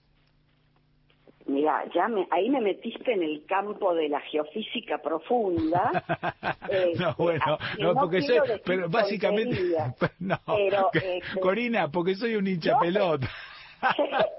Yo, pre- o sea, sabemos muy bien que en el interior de la Tierra Sí. tenemos este el, este el manto, tenemos el núcleo, tenemos Sí. un núcleo externo y un núcleo interno. Macanudo. hay uno que está fundido, que el otro está sólido. Sí. O sea que hay distintas capas de la Tierra en distinto Ah, estado, está. sólido, semisólido, fundido. Sí. Eso todo tiene que ver con el origen de la Tierra y todo esto. Muy bien. Ahora, eh, la, la erupción de un volcán, entonces, como aparece como un, como Espera, un espera, grano. terminemos, terminemos con las termas sí. que no tienen nada que ver con el volcán. Listo, ya está. Ese agua, Sí. como se me- gracias a las fisuras que hay en la tierra, eh, se va metiendo y llega a grandes profundidades Sí. y entonces se va calentando. Es decir, no es agua de mar. No, no es agua de mar, es agua dulce. Sí. Eh, lo que sucede es que a veces circula tanto tiempo dentro de las rocas que va eh, absorbiendo eh, elementos, entonces no sale totalmente dulce, Ah, pero tampoco sale con sí. el con el- la cantidad de sal que tiene el agua de mar. Bueno, por eso, por eso, Ahora, se, por eso ¿cómo se la llama, por eso se la llama agua mineralizada. Exacto. Ahí está. En el fondo yo siempre peleo con que no es el la- el término no es el, el término justo, Sí. porque ¿qué es un mineral? Mm, ¿Eh? Según la definición, un mineral es una so- una sustancia natural Sí. este, que tiene una determinada composición química y un determinado eh, sistema cristalino. Ajá. Entonces, si tenés agua en estado líquido, no tenés sistema cristalino, ¿viste? Es una... Claro, pero bueno, es claro. cuestiones semánticas. Sí, sí, sí, está la bien. cuestión es que yo quiero sacar ese agua a la superficie. ¿Cómo la saco? Mm, La saco de dos maneras. Una forma natural, Sí. ¿eh? a través de una falla, una fisura en el terreno, y entonces el agua sale. Sí. Y lo que ocurre en la zona de Entre Ríos, con todas esas termas que hay, Sí. Ahí hacen un pozo Mm. profundo Y la buscan. Y la buscan y el agua sale calentita Sí. y, y linda para que la gente se bañe, etcétera. Claro, pero no nos- en algunos casos no sale naturalmente por presión, sino que sale porque bajaste una bomba o algo así. Exacto, porque hiciste un pozo, Eso, eso, eso, eso, eso. Bueno, Pero esas, esa- esas son las aguas sí. que no tienen nada que ver con el origen volcánico. En Ahora cambio, vamos al el, volcán. sí, el ejemplo de las termas de Copahue eh, son aguas termales que están relacionadas con la temperatura del volcán. Exactamente, Bien, bien. exactamente. Bueno, bueno, por ahí voy entendiendo despacito algunas cuestiones. Si me interesa esto de los volcanes, ¿hay alguna alguna página, algún portal que se dedique a esto y que yo pueda de alguna manera indagar cosas?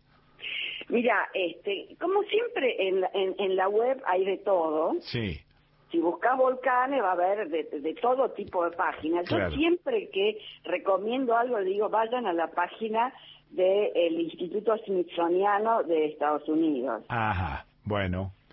que es lo que yo veo. ¿Cómo. ¿Y eso cómo lo busco? Pongo Smith- Sí, sí, Smithsoniano. Instituto Smithsoniano Volcanes y ahí te Ahí sale. está. Y hay, y hay un geoportal este punto gov punto ar también, ¿no? Del Instituto Claro, sí, del sí, Instituto Geográfico Nacional. Sí, exacto. Ah, bueno, bueno. Y ahí en- Pero como, sí, o sea, como el, el, el, el- subcomité de la IUGG donde yo estoy Sí. está dentro del Instituto Geográfico Nacional, posiblemente eso te, te remita a lo mismo que ya vos ya averiguaste. Sí, ok. Los chilenos también, el CERNAGEOMIN, que es el Servicio Nacional Mm. de Geología y Minería de, de Chile, tiene una página de volcanes donde tienen cada uno de los volcanes chilenos, chileno-argentinos, Claro. este, descritos, donde las erupciones y todo eso. Corina, ¿se, ¿se realiza turismo volcánico o, o no? Eh, mira, yo eh, hace muchos años eh, fui a Copahue y alquilé caballos y me subí hasta el cráter. Ah, bueno, lindo. Qué o lindo, sea, sí. eso es lo que yo sé que se hace de turismo volcánico. Ajá. En muchas otras partes del mundo sí se hace turismo volcánico. Sí. Este, y- y lo- el volcán está vigilado, entonces eh, no no es riesgoso para la gente. Ajá. Este, está está muy vigilado. El- el- el- el- la- lo importante de todo esto es que el volcán esté vigilado. Eso es. Y que se sepa más o menos qué va a ser en las próximas horas. Por, ¿Qué por va a ser en los próximos Claro, días? Claro, claro, claro. ¿Cuál fue la última vez que entró en erupción un volcán eh, de estos que de estos 37 que tengo señalados en el mapa? Y mira, todos estos, este, por ejemplo, el, el Copahue cada tanto hace algún puff, Ajá. pues el Peteroa también hace alguna erupción chiquitita, Sí. este, eh, y después están los, los que están del lado de Chile, viste que, que casi todos están, siempre hay alguno que está en erupción. Sí. Ahora que Lo vos que pasa que a nosotros, o sea, como los volcanes están prácticamente todos del lado de Chile, Sí. este, algún flujo piroclástico, alguna lava, cualquier cosa de eso sale para el lado de Chile. Ajá, lo que a nosotros nos Sí, afecta, sí. como Argentina, Sí. son lo que viene por el aire, las cenizas. Eso es. Eso es. ¿no? Sí. Y esa, a- además de todo, como los vientos predominantes son de oeste a este, Ajá. las cenizas nos caen a nosotros. Por eso, uno de los volcanes más peligrosos en ese aspecto es el volcán Lascar en, Ajá, al norte, Ajá, ajá. ¿no? A la altura de Salta, más o menos. Sí. ¿Por qué? Porque el volcán está en la Puna. Sabemos que la Puna es eh, un altiplano que tiene alrededor de 4.000 metros, ponele, más Ah, Ajá, o menos. Ajá. Además de eso, ahí arriba, arriba de los 4.000 metros, metele un volcán que tiene un aparato volcánico importante, Sí, de mil metros, sí. mil y algo de metros. Ah. Entonces, una erupción, por más pequeña que sea, Sí. ¿eh? te mete cenizas a 4.000 más 1.000, cinco- a No, no, 6.000, seguro. 6.500 metros de altura. seguro. Vos decís que me- mientras vos me contabas, yo me estaba imaginando, eh, ¿viste esas ollas a presión de aluminio que se utilizan para meter una carne dura y dejarla cinco o seis horas a presión cocinándose para que se ablanden? Y que en la tapa tiene arriba una especie de cabecita que de vez en cuando hace ps, ps, ps, y deja escapar un poco de presión. Esto me hace pensar que eh, ridículamente, es mejor que un volcán esté haciendo ps, ps, de, de alguna manera de vez en cuando, como quitando un poco de presión, y no que se esté aparentemente quieto hasta que un día explota todo. Digo mal, Claro. digo Es- mal, digo mal. Eh, o sea, bueno, a- hay muchas cosas metidas en esta ensalada, ¿no? Este, pero Sí. este, siempre es mejor si uno tiene que vivir cerca de un volcán. A esto te quería hacer un comentario también de algo que vos dijiste en la introducción, Sí. ¿no? Que en casi todas las partes, del, zonas del mundo donde hay volcanes, Sí. como los volcanes emiten cenizas y las la mayoría de los volcanes emiten mucha ceniza Ajá. y las cenizas son muy ricas en elementos químicos y además con lluvia se deterioran fácil Sí. los suelos de los alrededores de los volcanes suelen ser extremadamente fértiles Ah, mira, y eso no lo- entonces, sí, sí. En, en lugares como ponerle este, el sudeste asiático, que ahí hay, no, ¿no? Indonesia, todo por allá, hay un montón de volcanes, Sí, las laderas son muy fértiles. riquísimas, claro. Cultivan, Sí. cultivan arroz hasta casi la altura del cráter.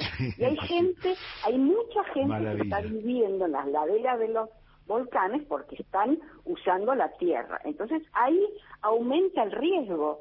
Claro. Porque la gente está ahí en el Eso, volcán. eso, eso, eso, eso, eso. Dentro de todo, en Mm. nuestra cordillera, Mm. este, el, el- el volcán está en el medio de la cordillera, algunos más cerca de poblaciones, otros más lejos, Sí. pero bueno, este, no es lo mismo que la gente esté viviendo en- propiamente No, en la claro. ladera del volcán. Claro, pero, pero también aquí se observa esa fertilidad en la ladera. Eso se observa en, en el combo, ceniza más agua. Eso es, claro. ¿Viste? Sí, Si el Lascar, por ejemplo, está allá en la puna, ¿viste? No, nada, está No, todo seco. Seguro, seguro, claro. Esa ceniza queda inerte allí porque necesita el agua para, enriquecer la tierra. Está muy bien. Exactamente. Corina Rizzo, eh, bueno, gracias por esta aproximación y este y la develación de algunas incógnitas, básicamente que hacen que uno tenga menos miedo o por lo menos que el miedo sea un poco más racional. Perfecto. Ah, te agradezco mucho, Corina. Quique, muchas gracias a vos No, y gracias a todos. Muy amable. Chao, Chau, chau. Bueno, le escuchaste a la doctora Corina Rizzo, sí, volcanología y química del interior de la Tierra. Interesante tema. 37 volcanes y ninguna flor. ¿Dónde? Y aquí, en Estudio País.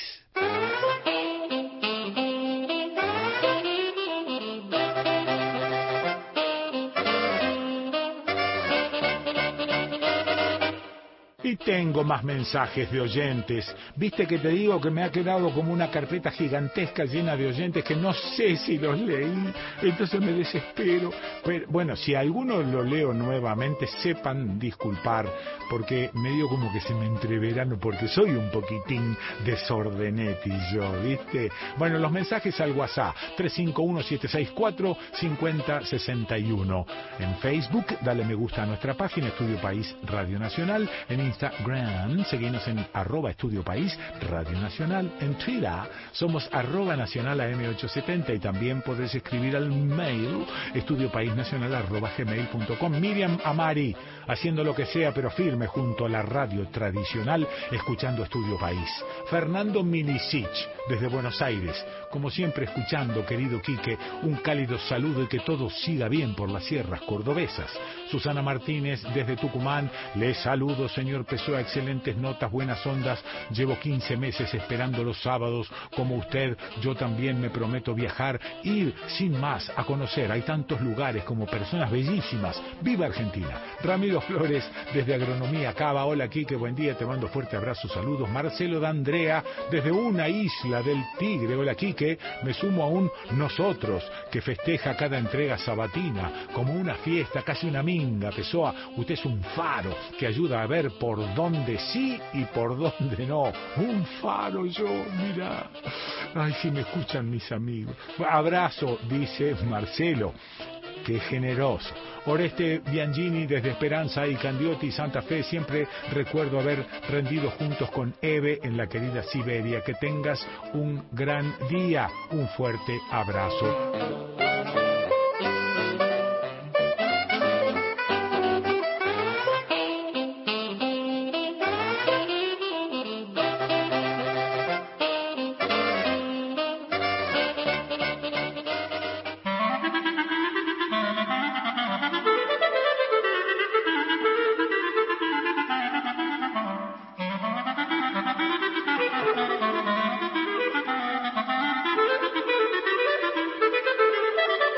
Estudio País, una buena idea de Juan Alberto Badía por Nacional, sábados de 10 a 13 con Quique Pessoa.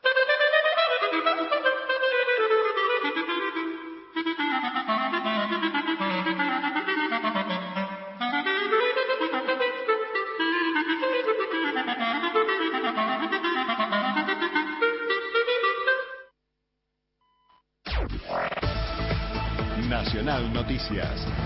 El país en una sola radio. Es el mediodía. Máximo Kirchner asume como presidente del PJ bonaerense. Móvil.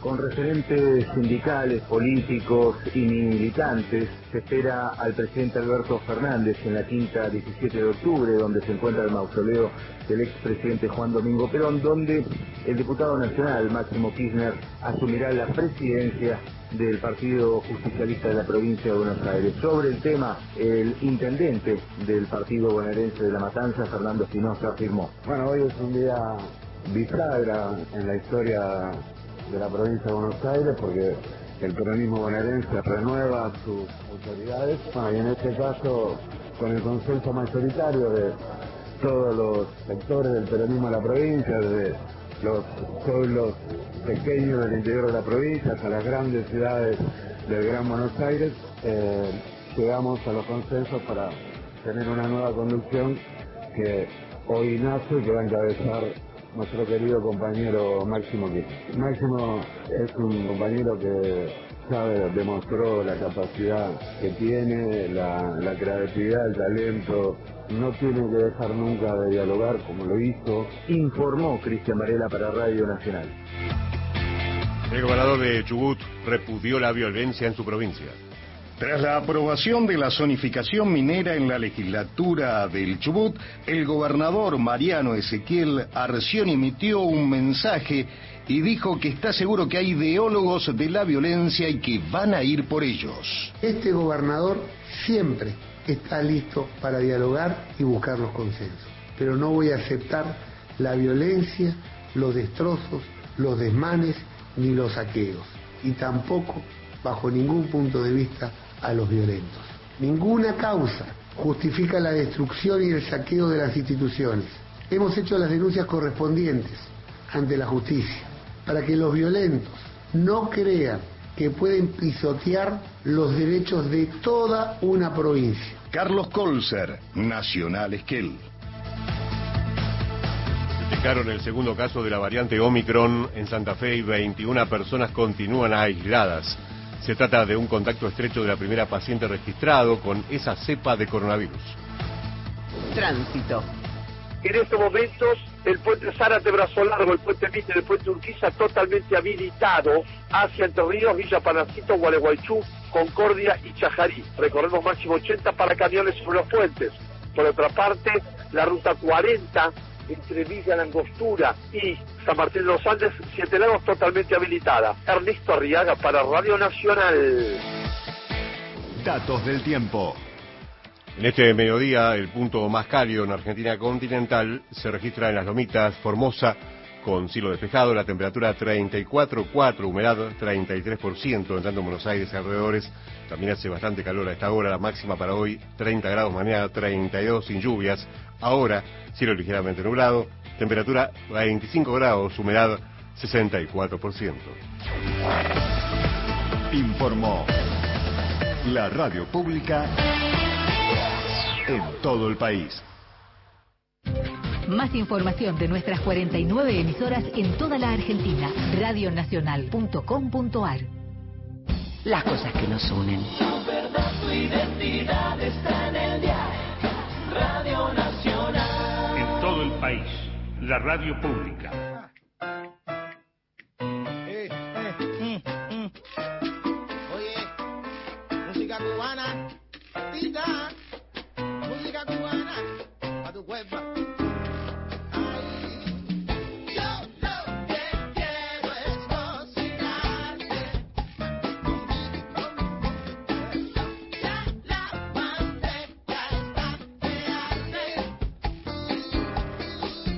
Mira, tengo acá el mapa de San Juan y, y hago un zoom sobre la ciudad de San Juan. Enciende tu GPS. Ciudad de San Juan, entre el paisaje de la precordillera, la capital sanjuanina se ubica sobre la margen derecha del río San Juan. El río San Juan aporta el agua corriente a la ciudad capital y departamentos aledaños. ¿Cómo se ubica cuando es margen derecha o izquierda? Se ubica si vos venís en un botecito y te dejas llevar por la corriente y entonces mirás hacia adelante y navegás y entonces la margen derecha, ¿cuál es? Y la derecha, Gil. Y si la margen izquierda, ¿cuál es la margen izquierda? ¿Te das cuenta cómo es? Dentro de una embarcación, la izquierda es a babor y la derecha a estribor. Esto siempre mirando para adelante, que es la proa, y de espaldas, la popa. La ciudad capital se encuentra a 650 metros sobre el nivel del mar. La población actual, la ciudad de San Juan, está habitada por más de, bueno, cerca de 500.000 habitantes. Recalculando. Porque siempre los datos que tenemos están todos atrasados porque pertenecen al censo del año 2010. Veo desde acá en el mapa la ciudad de San Juan rodeada por Rivadavia, Villa Krause, Villa Averastarain, la Rinconada Carpintería, eh, Santa Rosa, Borjas, eh, Luz, Santa Lucía, mira, Caucete, claro, claro, Caucete, sí, recordada por aquel famoso terremoto de Caucete. El 23 de noviembre de 1977 la tierra se sacudió en Caucete. Despiértame cuando pase el temblor. Pero me quedo en la ciudad de San Juan y me voy a un bodegón friulano que hay que se llama La Frasca. Eh, ¿Estás por ahí, Luisina? Hola, Quique, sí, acá estoy. ¿Cómo va? Bueno. Bien, muy bien. Eh, Luisina Fachin, porque, a ver, hay una doble, una doppia C, una doble C que se lee como una CH para nosotros, Fachin. Ma, pero, cuando hay una C y una H es Faquín. Ma, pero, cuando hay una doppia C, una doppia Chi y una H, ahí soné. ¿Es Fachin? ¿Vuelve a ser Fachin? No, es Faquín. ¡Ah! Ahí está el huevo y no lo pise. Muy bien, Luisina Faquín. Eh, Exactamente. Entonces ahora me queda claro, cuando es eh, doble C y una H, vuelve a ser como una CH, es decir, Exactamente, vuelve a ser como CH. Muy bien, mirá vos como yo voy a aprender italiano a, a la frasca. ¿Qué es la frasca, Luisina? Bueno, como bien decías vos recién, es un bodegón italiano Sí. que en este último tiempo también viró a- al servicio de bermutería Ah, ah, este, ah, ah. Y, y que funciona en el centro friulano de San Juan, Sí. como bien decías vos también. Sí. Este es un, un bodegón bermutería que funciona todos los domingos al mediodía, Ajá. este, apelando a un ámbito familiar, digamos, y eh, tranquilo y ruidoso, como toda reunión de tanos que se juntan a comer. sí, me imagino. El griterío característico de los tanos. No, se no puede- sabes lo que es. Los que estamos atendiendo mesa tenemos que gritarnos Sí, entre nosotros para claro, entender qué claro. nos estamos, qué comanda. Sí, este, eh, ¿conservan eh, el idioma italiano algunos? Mira, cuando van los, los viejos que Eh, nos están esto. quedando, Claro, claro. sí, claro. sí, te, te hablan y te quieren hablar desde la mesa en italiano Sí. y, y, y por qué no algún friulano, porque ya el friulano tiene su dialecto también. Sí, señora. Entonces, también hay ahí una, algunos, se- se- intercambiamos algunas palabras, digamos, en italiano o en friulano. Sí, me- no solo palabras, sino modismos también. No giro, Modismos, giro, giro, sí, claro. Sí, sí, sí, me, ima- Totalmente. me Y- imagino. De, todos modos, también está como abierto al público en general Sí, y también, claro. este, bueno, eh, digamos, recién hablábamos de los viejos que nos van quedando, pero también la gente más joven. eh, siempre alguna anécdota tiene para contarte, gente que va por primera vez, Qué está mi abuelo, y entonces sí, se comparte mucho, Sí. hay mucha mucha charla entre... Eh. Bueno, ahora que no se pueden pasar de mesa en mesa, Ah, cla- digamos, claro, claro, pero claro. Sí. pero sí en un momento del cuando va terminando el almuerzo, a la hora del postre más o menos, nosotros sacamos la grapa Ajá. y, e invitamos, Sí. grapa para, para todo el que quiera. Entonces eso en un momento se descontractura más y la gente, bueno, vuelve a compartir, se vuelve a dar como un momento compartido entre todos los comensales que estén ese día, digamos. Che, Así que ¿cómo, cómo, el- se, ¿cómo se llaman esos, esos biscotti eh, chiquititos, medio duritos que tienen almendra y que se mojan en la grapa? Eh, de- Ah, cantucci, no sé, cantucci me o, mataste. no, cantucci o cantuccini. Se llaman cantucci o cantuccini. Y Ah, entonces puede ser, puede ser. te lo, da- te lo dan, eh, esto me acuerdo, aparte Leda, mi señorísima esposísima, aprendió a hacerlos y siempre hay un, Ah. y siempre está la grapa y un cantuccini a, a mano. ¡Ay, no, no, no, no! Ya, mirá, lo voy, lo voy a pasar a la cocina, que Sí, ya se pongan sí. a investigar. Por favor Así que lo sacamos. investigue. Mirá, son como unos bizcochitos medio secos, medio secos, que tienen, Ajá. que tienen, están hechos con almendra, ¿no? Y, y No. a veces tienen como un gustito anisado. Entonces en el vasito alto de grapa lo zampan ahí adentro y sale y es una cosa deliciosa. Te comes mil. No, no, no, no, me imagino.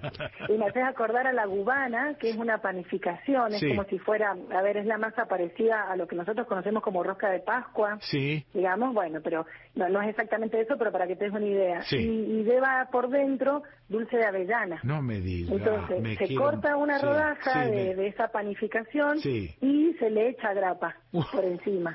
Me, Me me hace mata. acordar a eso. esto del el fruto seco con la grapa, cómo vuelve a aparecer por ahí. Qué maravilla. ¿Hacen grapa por ahí o compran grapa hecha?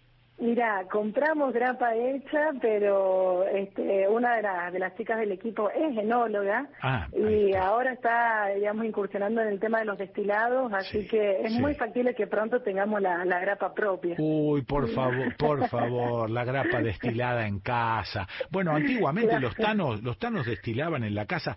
De- después sucedieron, sucedieron algunos accidentes porque estás destila- estás destilando alcohol. Sí, Entonces, si en no, esto de- de- y bueno, si no tenés las precauciones necesarias, han volado italianos por el aire, te podés imaginar cómo, ¿no? Con el, con el alambique. Este, Hemos, hemos recuperado una destiladora alambique de uno de los viejos del club. Ah. También ahí los chicos de la cocina se han puesto en, en la búsqueda y, y bueno, y es- por ahí están abandonadas en las casas esas cosas, ¿viste? Pero Así que qué ya lo tenemos en el club. qué lindo Luisina, Faquín, que, Sí. que se puedan rescatar esas cuestiones, ¿eh? Sí, sí, Eh, totalmente. precioso. Exactamente. Eso y la gente que está relacionada directamente y la que no, también busca esos espacios y rescatar eso. Es increíble cómo lo notamos nosotros en, en el momento de lo, cuando, cuando se da la frasca. Claro. Esto que te digo, ¿no? Pues nos encontramos con gente de toda la vida, pero nos encontramos con gente nueva que, Sí, que disfruta mucho y agradece, agradece que se esté generando una movida así y de, de- de encuentro y de, y de eso, de, de, recupero. ¿Y a qué hora a qué hora empieza el vermú en la frasca? Y a la hora del vermú, ¿Y a qué 11 hora? de la mañana. 11, 11, claro, sí, sí. Claro, más o menos a las 11 de la mañana está la parte de bermutería, Sí. cocina, la cocina abre a la una, una y media, Sí. y después del almuerzo también podés ir a, tomar un vermú, digamos. Digam- digam- Es como una cosita más extendida en la tarde. Sí, Luisina, te criaste ahí y el nono eh, fue parte de la creación y fundación del club.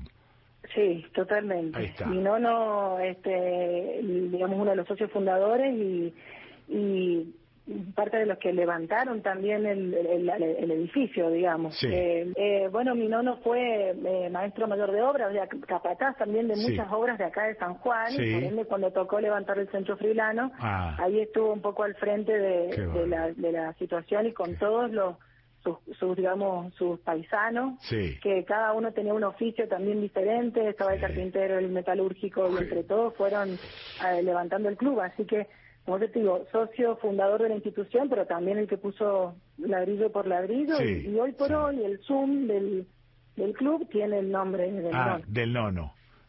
Bueno, Sí, sí. eh, vos sabés que me estás contando esto, eh, esto está saliendo por muchas radios de- del país y yo creo que todos vamos a encontrar alguna cuestión paralela y es como si estuvieses contando la historia de este país también, ¿no? O por lo menos un pedacito de la historia de este país. Sí, sí, y de, y de una cultura que aportó un montón eh, desde, su, desde su cultura del trabajo y desde esto de reunirse. Ajá. Y como vos bien decías, este, digamos, yo también pensaba esto de que se va a escuchar en todo el país porque centros friblanos hay en casi todas las Claro, ciudades, de, claro. en, to- en todas las provincias de, de Argentina. Claro. Eh, distintos fogolares. El más viejo, por supuesto, es el de Buenos Aires, Sí. que es el que, el que se llama La Nona. Ajá. Y después el nuestro, por ejemplo, acaba de cumplir 50 años. Mira. Pero, mm, pero sí, eh, digamos, seguramente hay muchas personas que nos están escuchando que que saben o conocen en su provincia Sí. del centro friulano, del Sí, fogolar, claro, sí. de algo por el estilo, ¿no? Sí, en Rosario, Este, en Rosario no se llama centro, me parece que se llama familia friulana. Puede ser, Sí, conozco, conozco la familia, conozco el salón, con- Sí. o sea, conozco el club de ellos y puede ser que ahí se llame familia friulana, Sí, razón. sí. ¿Qué es la frasca? ¿Qué significa frasca?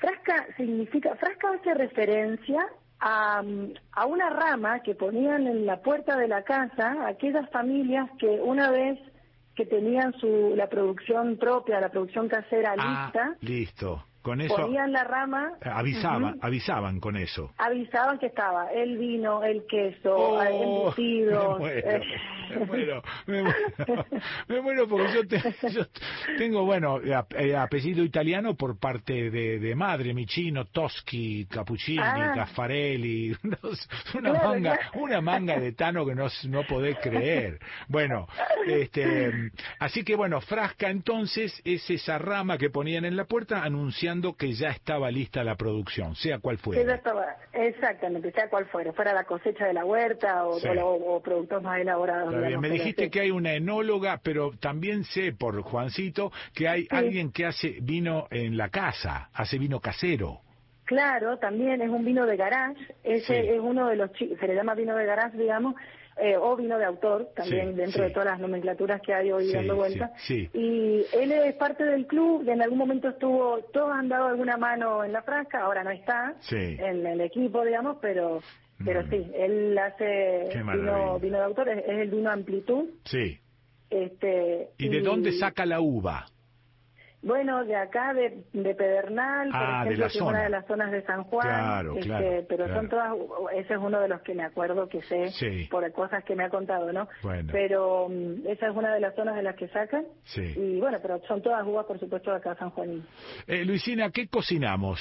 ¿Qué, ¿Qué me vas a enseñar a cocinar? A ver. Mira, un plato muy típico del Friuli, Sí. eh, la, la zona de la que estamos hablando es el Friuli Venecia Giulia, Sí. que está compuesta por cuatro provincias de Italia, digamos que es Pordenone, Trieste, Udine y Gorizia. Ah, y por ahí bien. algunos saben, ah, mi nona es de Gorizia, pero bueno, incluye esta parte de Friuli Venecia Giulia. Sí. Y es un plato eh, casi para, ya casi de la zona de montaña, y Ah. se llama frico.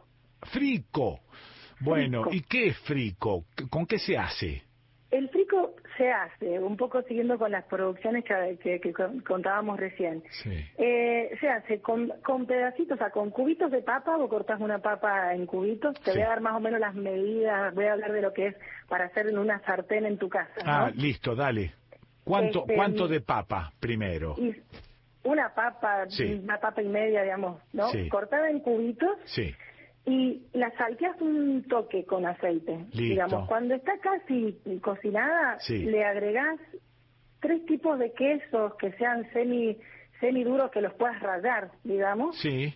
Y le vas agregando eso, le- ese queso, esos tre- tres tipos de queso rallado y se empieza a fundir todo, ¿no? Empieza a derretirse Ah, sí. y se empieza a hacer como una masa. Ah, me estoy muriendo, Eh, me estoy es- muriendo, te aclaro que me, estoy me internan después de esto, ¿eh? Sí, después de un frico vas como directamente a internarte. No, bueno, bueno, entonces tengo, tengo, Bueno, hasta ahora entonces- tengo la papa que cociné un poquito con eh, el, eh, aceite y a eso le Sí. voy agregando tres tipos de queso rayaditos. Sí, por ejemplo, un Gouda, un, Sí. un Paulet, un quesos así, ¿no? También Bueno, puedo, puedo, puedo usar los culitos de queso que van quedando.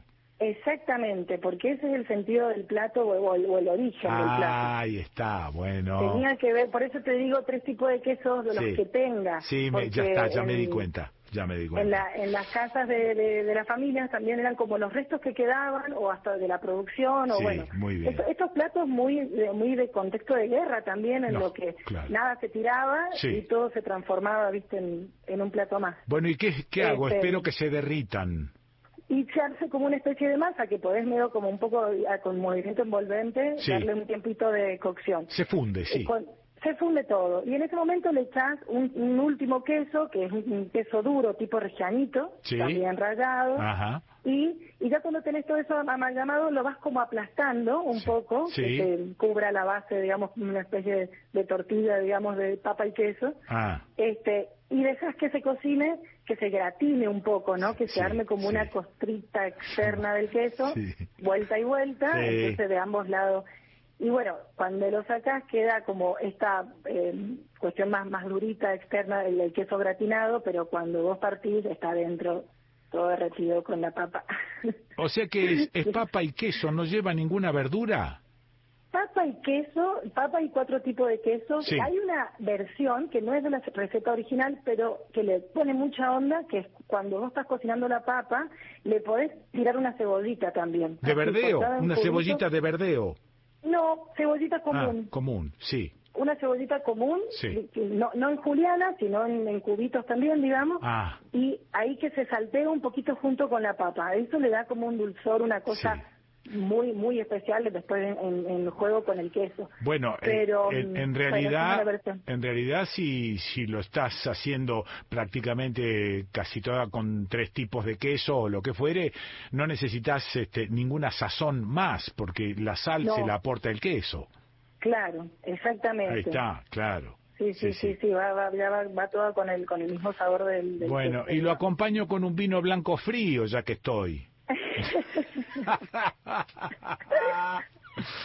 No, no lo puedo creer, no lo puedo creer. Podés- Salgo, si salgo, salgo ya para San Juan, Luisina. Pero mira, ojalá, ojalá algún día lo podamos tener por acá, Qué que lindo. nos encantaría. Los, Bueno. los chicos saben de vos, del Sí, programa, bueno. este, están todos al tanto, así que nos encantaría recibirlos. Bueno, Luisina, decirle a los chicos que yo acabo de embotellar el Flor de Peludo, que es un, es un vino también, no sé si de garage, pero lo hago así, lo hago acá en mi casa, voy a buscar la uva a Chilecito, se la robo a un amigo Sí. vitivinicultor que tengo allí, traigo mil kilos y salieron 500 botellas de Flor de Peludo que están descansando en el sótano de la hostería. Así no, que, no, bueno, no. Tenés que venir, tenés que venir, hacemos trueque. Vos ponés, flor de peludo. Sí, vos, vos ponés este, eso que, que se llama frico y yo Sí. pongo el flor de peludo y hacemos una tafiez. Listo, tomado, tomado, Bueno, tomado. te, te mando un beso grande, Luisina, gracias. Bueno, Quique, otro Gracias, para vos, un beso para todos. Muy amable. Bueno, eh, la escuchaste a Luisina Faquín, doppia chi y una H, doble C y una H, y vuelve a ser como si fuese una CH, Faquín. A Luisina Faquín, la escuchaste desde San Juan, enseñándonos a, hacer esta simple tortilla de queso que me hizo agua la boca y me, me empujó a acompañarla con un vinito blanco. ¿Dónde escuchaste esto? Y lo escuchaste aquí en Estudio País. Has llegado a tu destino.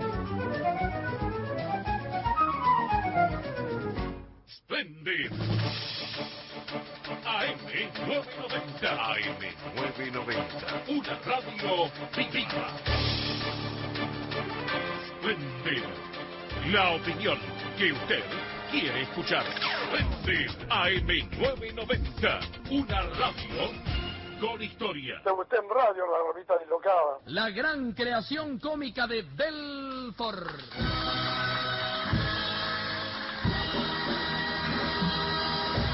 La revista dislocada. Yo ya desde los seis años el, el cómico en el aula, en la vereda, en el barrio, ya era el gracioso siempre, ¿no? Muy tímido, sí. Como para decir un verso en el colegio, no. O subir un escenario me moría de miedo, no. Tenía que hacerlo así una reunión familiar y un poquito de vergüenza me daba. Y un día fuimos a, pasamos por Jaros, en la y nos pusimos a hablar en inglés. Ay, mother, I was just use the trick that the welcome to fire and I know you, yes, son, I be free. Y salta uno, ¿por qué no hablan en argentino? ¿Por qué no hablan? Sanata, sí, sí, sí, yo te puedo hablar en cualquier idioma en Sanata. De tantas películas que vi. I want to just break it out of the way. Understand? Yeah. And I just fire. And you know the way to get a fire and nail and I. Shut up. You shut up. Aquí llegó Bala. Bala, Bala. El show va a comenzar. Ya llegó, ya llegó. Les traigo lo mejor. Bala, Bala. De mi repertorio. Hoy vamos a jugar. Bailar, bailar. En sana diversión. Ya mismo y sin cambiar. Un sordo mudo de Rosario. Nosotros parábamos cuando éramos a la Balán Marquesino Locati, el hotel primer piso, y él gritando, ¡eh, eh, eh, Pepe! Era lo único que podía decir, pobrecito. Entonces yo me asomaba, le hacía así para que me mire. ¡Eh, no se puede dormir con vos, querido! No grites a la mañana. ¡Eh, eh, eh, eh, Pepe! eh, eh, eh", Que era loco yo, porque usaba flequillo. Y nos hacíamos bromas y dentro de las posibilidades de él, no sordo mudo era.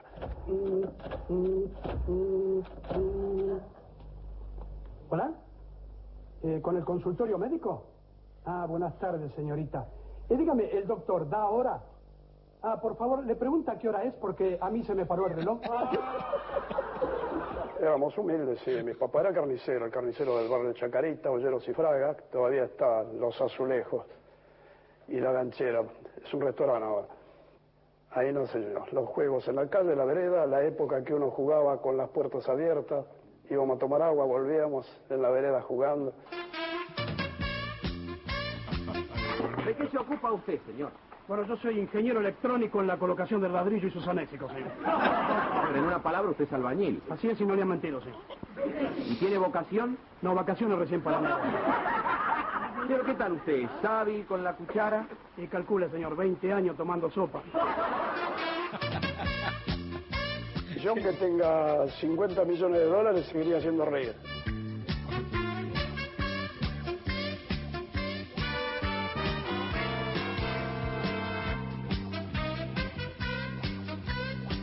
Maravilloso con bomberos, quédese tranquilo y duerma sin frazada. Zumbudrule, eso es un insulto de salón. Señoras y señores, y por qué no lactántricos, tengan ustedes muy buena imagen. Aquí nuevamente para hacerlos divertir sanamente y en familia. Haremos lo imposible para que ustedes lo pasen un kilo. Pero a la margen, señores, como el movimiento se demuestra andando, pues. ¡Nos vemos! ¡Ea, bebé! Aquí llegó Bala. Bala, bala, El show va a comenzar. ya llegó, ya llegó. Traigo lo mejor de mi repertorio. Hoy vamos a jugar bailar, Qué bárbaro. bailar, en sana diversión. Ya mismo y sin cambiar. El show ya comenzó.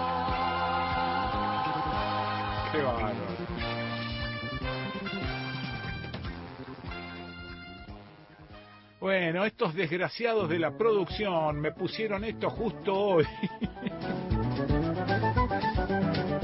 tengo el cuore grillo y sensible. Te digo, me emociona todo, todo. Ah, Mirá, hasta, hasta me emociona, eh, mirá. Qué gusto tiene la sal. Al menos tres generaciones saben la respuesta y el tono. El humorista y actor Carlos Salim Balá, con doble A y acento en la última, más conocido como Carlitos Balá, nació el 13 de agosto de 1925 en Buenos Aires. Debutó en Radio Splendid y luego en televisión haciendo la revista Dislocada junto a Delfor. Luego integró un famoso trío cómico junto a Jorge Marchesini y Alberto Locati por Radio El Mundo con la locución del periodista Antonio Carrizo. El trío adquirió una gran popularidad. No, me equivoqué porque miré para arriba. El periodista que los anunciaba era Antonio Carrizo, sí, sí, sí, no, creí que era Cacho Fontana, pero Cacho me parece que los anunciaba por radio.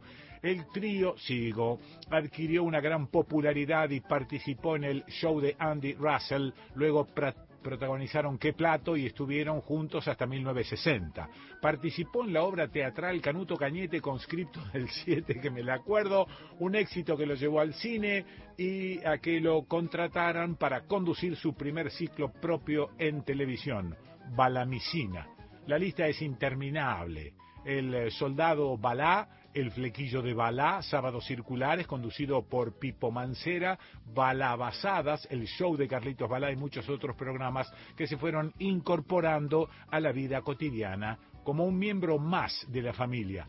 Miles de argentinos hemos dejado el chupete para siempre en el mítico cilindro de acrílico transparente donde Carlitos eh, los arrojaba. El chupetómetro, última morada de chupetes. Mamaderas y pañales. Carlitos tenía un amigo invisible, el perrito Angueto, protagonista de un sketch en el que el perro lo arrastraba a su antojo. En sus últimos años de carrera, Carlitos recorrió el país con su circo. Hoy sigue repartiendo generosamente su gestito de idea a quien lo solicite. Gracias, Carlitos. Impresionante. Gracias por tu fabulósica vida.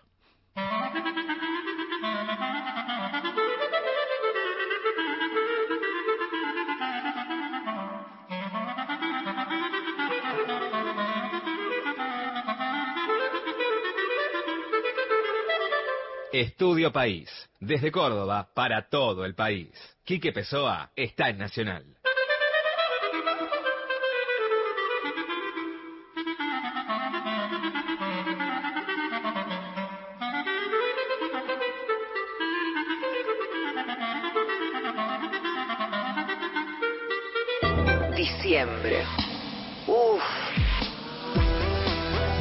Mes 12. Todo el año es nacional. Esta es la banda de sonido de todas las niñas y niños de entre 3 y 11 años que se están vacunando contra el COVID-19. Todos somos héroes anónimos. Sí, porque cada vez son más los que tienen el poder para vencerlo. La vacunación es la salida. Es buena para vos. Es buena para todas y todos. Informate en argentina.gov.ar barra vacuna COVID. Argentina te cuida. Ministerio de Salud. Argentina Presidencia. Soy yo, sos vos, es más que dos. Es un país que crece y hace escuchar.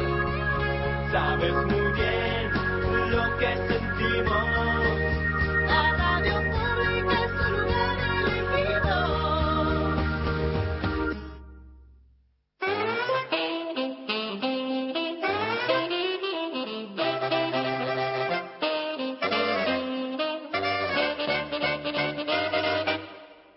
Veamos mensajes que nos envían a dónde, al WhatsApp 351-764-5061. No anotaste lu... Mirá, yo me pongo tan nervioso con este tema, porque los teléfonos dados así y por radio, porque por ahí en tele te ponen una plaquita y tenés tiempo, pero por radio te dicen 351-764-5061. Chao. 351 764-5061. Anda a buscar papel y lápiz y anótalo en Facebook. Dale me gusta a nuestra página Estudio País Radio Nacional en Instagram. Seguinos en arroba Estudio País Radio Nacional. En Twitter somos arroba nacional AM870. También podés escribir al mail estudiopaísnacional arroba gmail.com. Te aclaro que a lo mejor estás escuchando y, y escuchás un mensaje que fue para vos y que ya lo dije y que es repetido y que no, no me importa porque tengo una carpeta con los mensajes que supuestamente no he leído. O sea que si hay alguna reiteración, sepa disculpa. Mirta Gottlieb desde Almagro Cava, hola Quique Divino. Ay, este me gusta. porque Estoy muy contenta porque hoy pude tomar bien el número, ¿viste? Para enviarte el WhatsApp. Me diste tiempo de anotarlo porque lo repetiste despacio y de dos maneras. Y me diste tiempo. Muchas gracias por permitirme hacer turismo a través de tu programa. Deseo ir algún día a visitarlos a La Merced en San Marcos Sierras. Venga cuando guste.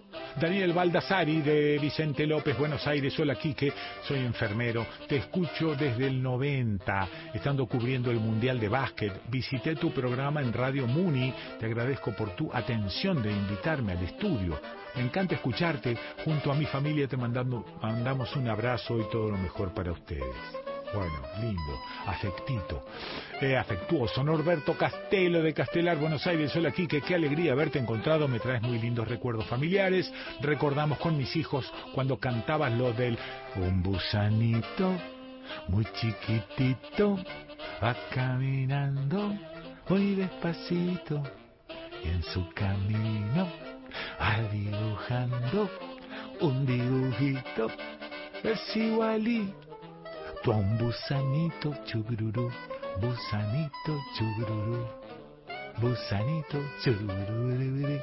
Abrazo y cuidate, dice Norberto Castelo de- desde Castelar, Cacho Pérez, desde La Plata, Buenos Aires. Buen día, Kike, acá disfrutando tu programa, esperando poder conocer algún día San Marcos Sierras. Abrazo grande, genio. Juan Cañas, desde Córdoba. Hola, Kike, acá escuchándote. ¿Te acordás de esta publicidad? Señor, señor, ¿usted es feliz? Claro que soy feliz. Tomo coñac de bris. Con qué ingenuidad nos dejábamos seducir, dice Juan Cañas desde Córdoba y tiene razón. Un abrazo. Alfredo Bravo. Desde Villa de Merlo, San Luis. Hola, Quique, te saludo. Soy nacido en Aarón, Castellanos, bien al sur de la provincia nuestra, Quiquín, cerquita de Rufino, che. Armando de Ferrari desde Degan. ¿Desde dónde? Dugan, San Antonio de Areco, Buenos Aires. Te escucho con silenciosa admiración. Como decía Don Verídico, de su boca salen las verdades como poroto en la chaucha. Fuerte abrazo, Ricardo Cabalín desde Casilda, Santa Fe. Hola, excelente el programa Los Cuentos. Si hay un paseo campestre que me da su magia es Estancia Lecuona, Virgen La Merced, Campo Pessoa, con su bosque de eucaliptos frondosos, su casa derruida y la escalera caracol que mantiene su estirpe. Abrazo, dice Ricardo, que se acuerda de todo. Julio Charcas, desde Liniers, Cava. Hola, Quique. Buen día para vos y la audiencia. Aprovecho la ocasión para pedir que acompañemos a artesanos y compremos en las ferias artesanales.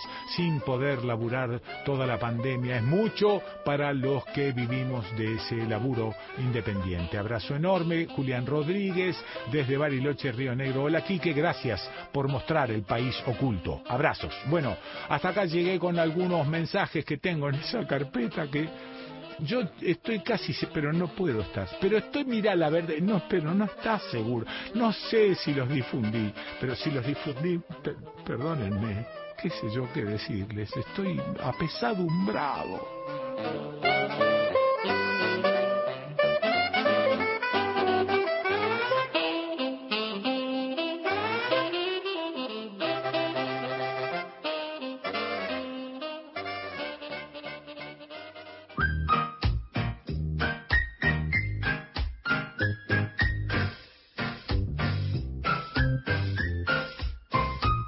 Ahora...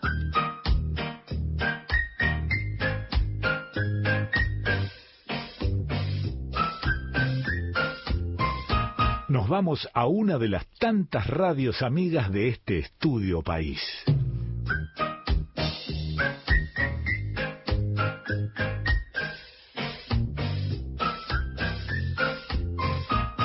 Estoy mirando la provincia de Corrientes llena de agua por todos lados. Sí, si mirás el mapa de la provincia de Corrientes, este, bueno, si hay algo en la provincia de Corrientes que limita, bueno, son los ríos. La verdad es que aparte, si mirás bien y te metes un poquitito y haces un zoom dentro de la provincia, vas a ver que hay lagos, lagunas, embalses, hay de todo lo que tenga que ver con el agua.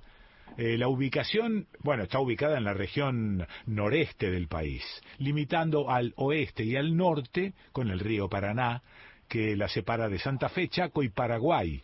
Al noreste, Corrientes limita con Misiones. Al este, con el río Uruguay, que no es un río sino un cielo azul que viaja, que la separa de Brasil y de Uruguay. Y al sur, con la provincia de Entre Ríos. La población, bueno, como siempre digo, el censo del 2010 se atrasó ya un poco, seguro que hay más de un millón de habitantes. Me voy a Goya y hago un zoom y veo que está allí Goya, hay un puerto, hay un puerto de Goya, está la colonia Carolina ahí muy cerca, más arriba está Santa Lucía, volviendo por esa ruta me encuentro con La Valle, bueno, y allí está Goya, que yo recuerdo que había una especie de frase hecha, Goya, Corrientes, capital del tabaco. Y esto era seguramente cuando fumábamos en todas partes. ¿Te acordás, no? Cuando fumábamos en todos lados, hasta en el avión, los aviones tenían un sector fumadores, boludo. Hoy en día es inimaginable eso. Se fumaba en los boliches, se fumaba en los velorios, se fumaba en la casa de la tía, se fumaba en el baño, se fumaba... y en realidad, claro, pasaron años, ¿no? Pero a ver si reconoces la voz de este locutor. 4370,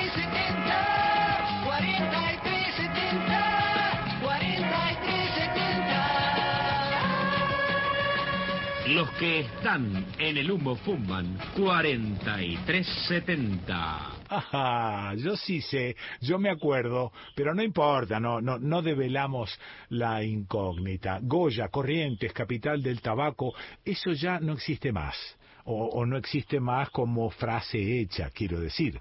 La ubicación está a orillas del río Paraná, la segunda ciudad más poblada de Corrientes. La ciudad de Goya posee eh, más de 80.000 habitantes. La ciudad de Goya creció espontáneamente a partir del siglo XVIII como fruto del comercio fluvial que se desarrollaba a través del Paraná. El río era la vía natural para el comercio hacia el Paraguay. Mediante este movimiento comercial, la ciudad de Goya emergió en primera instancia como un asentamiento portuario a orillas del Riacho, que fue llamado Goya, y a poca distancia del río Paraná. Me voy a tratar de comunicar con 88.7 FM La Chicharra. La Chicharra es gestionada por la Asociación Civil de Comunicación Comunitaria, ACOS Mateñé. No es solamente una radio, también es un centro de formación en oficios, como es la construcción de canoas de madera. ¡Wow! Canoas de madera. Desde el año 2005, FM La Chicharra es la primera radio comunitaria de Goya y de la provincia de Corrientes. Jorge Chefarelli, porque se escribe con C, pero debe ser Chefarelli y es un apellido inglés, sin duda. Jorge, ¿estás ahí? Hola, Quique querido, acá estamos remando, mire, mire, no me, no me ve, pero estoy por este riacho Paraná pegándole una remada en esos botes que hemos construido a No. partir del oficio, como usted decía. ¿En serio o me estás macaneando que estás en, en, en- en un bote?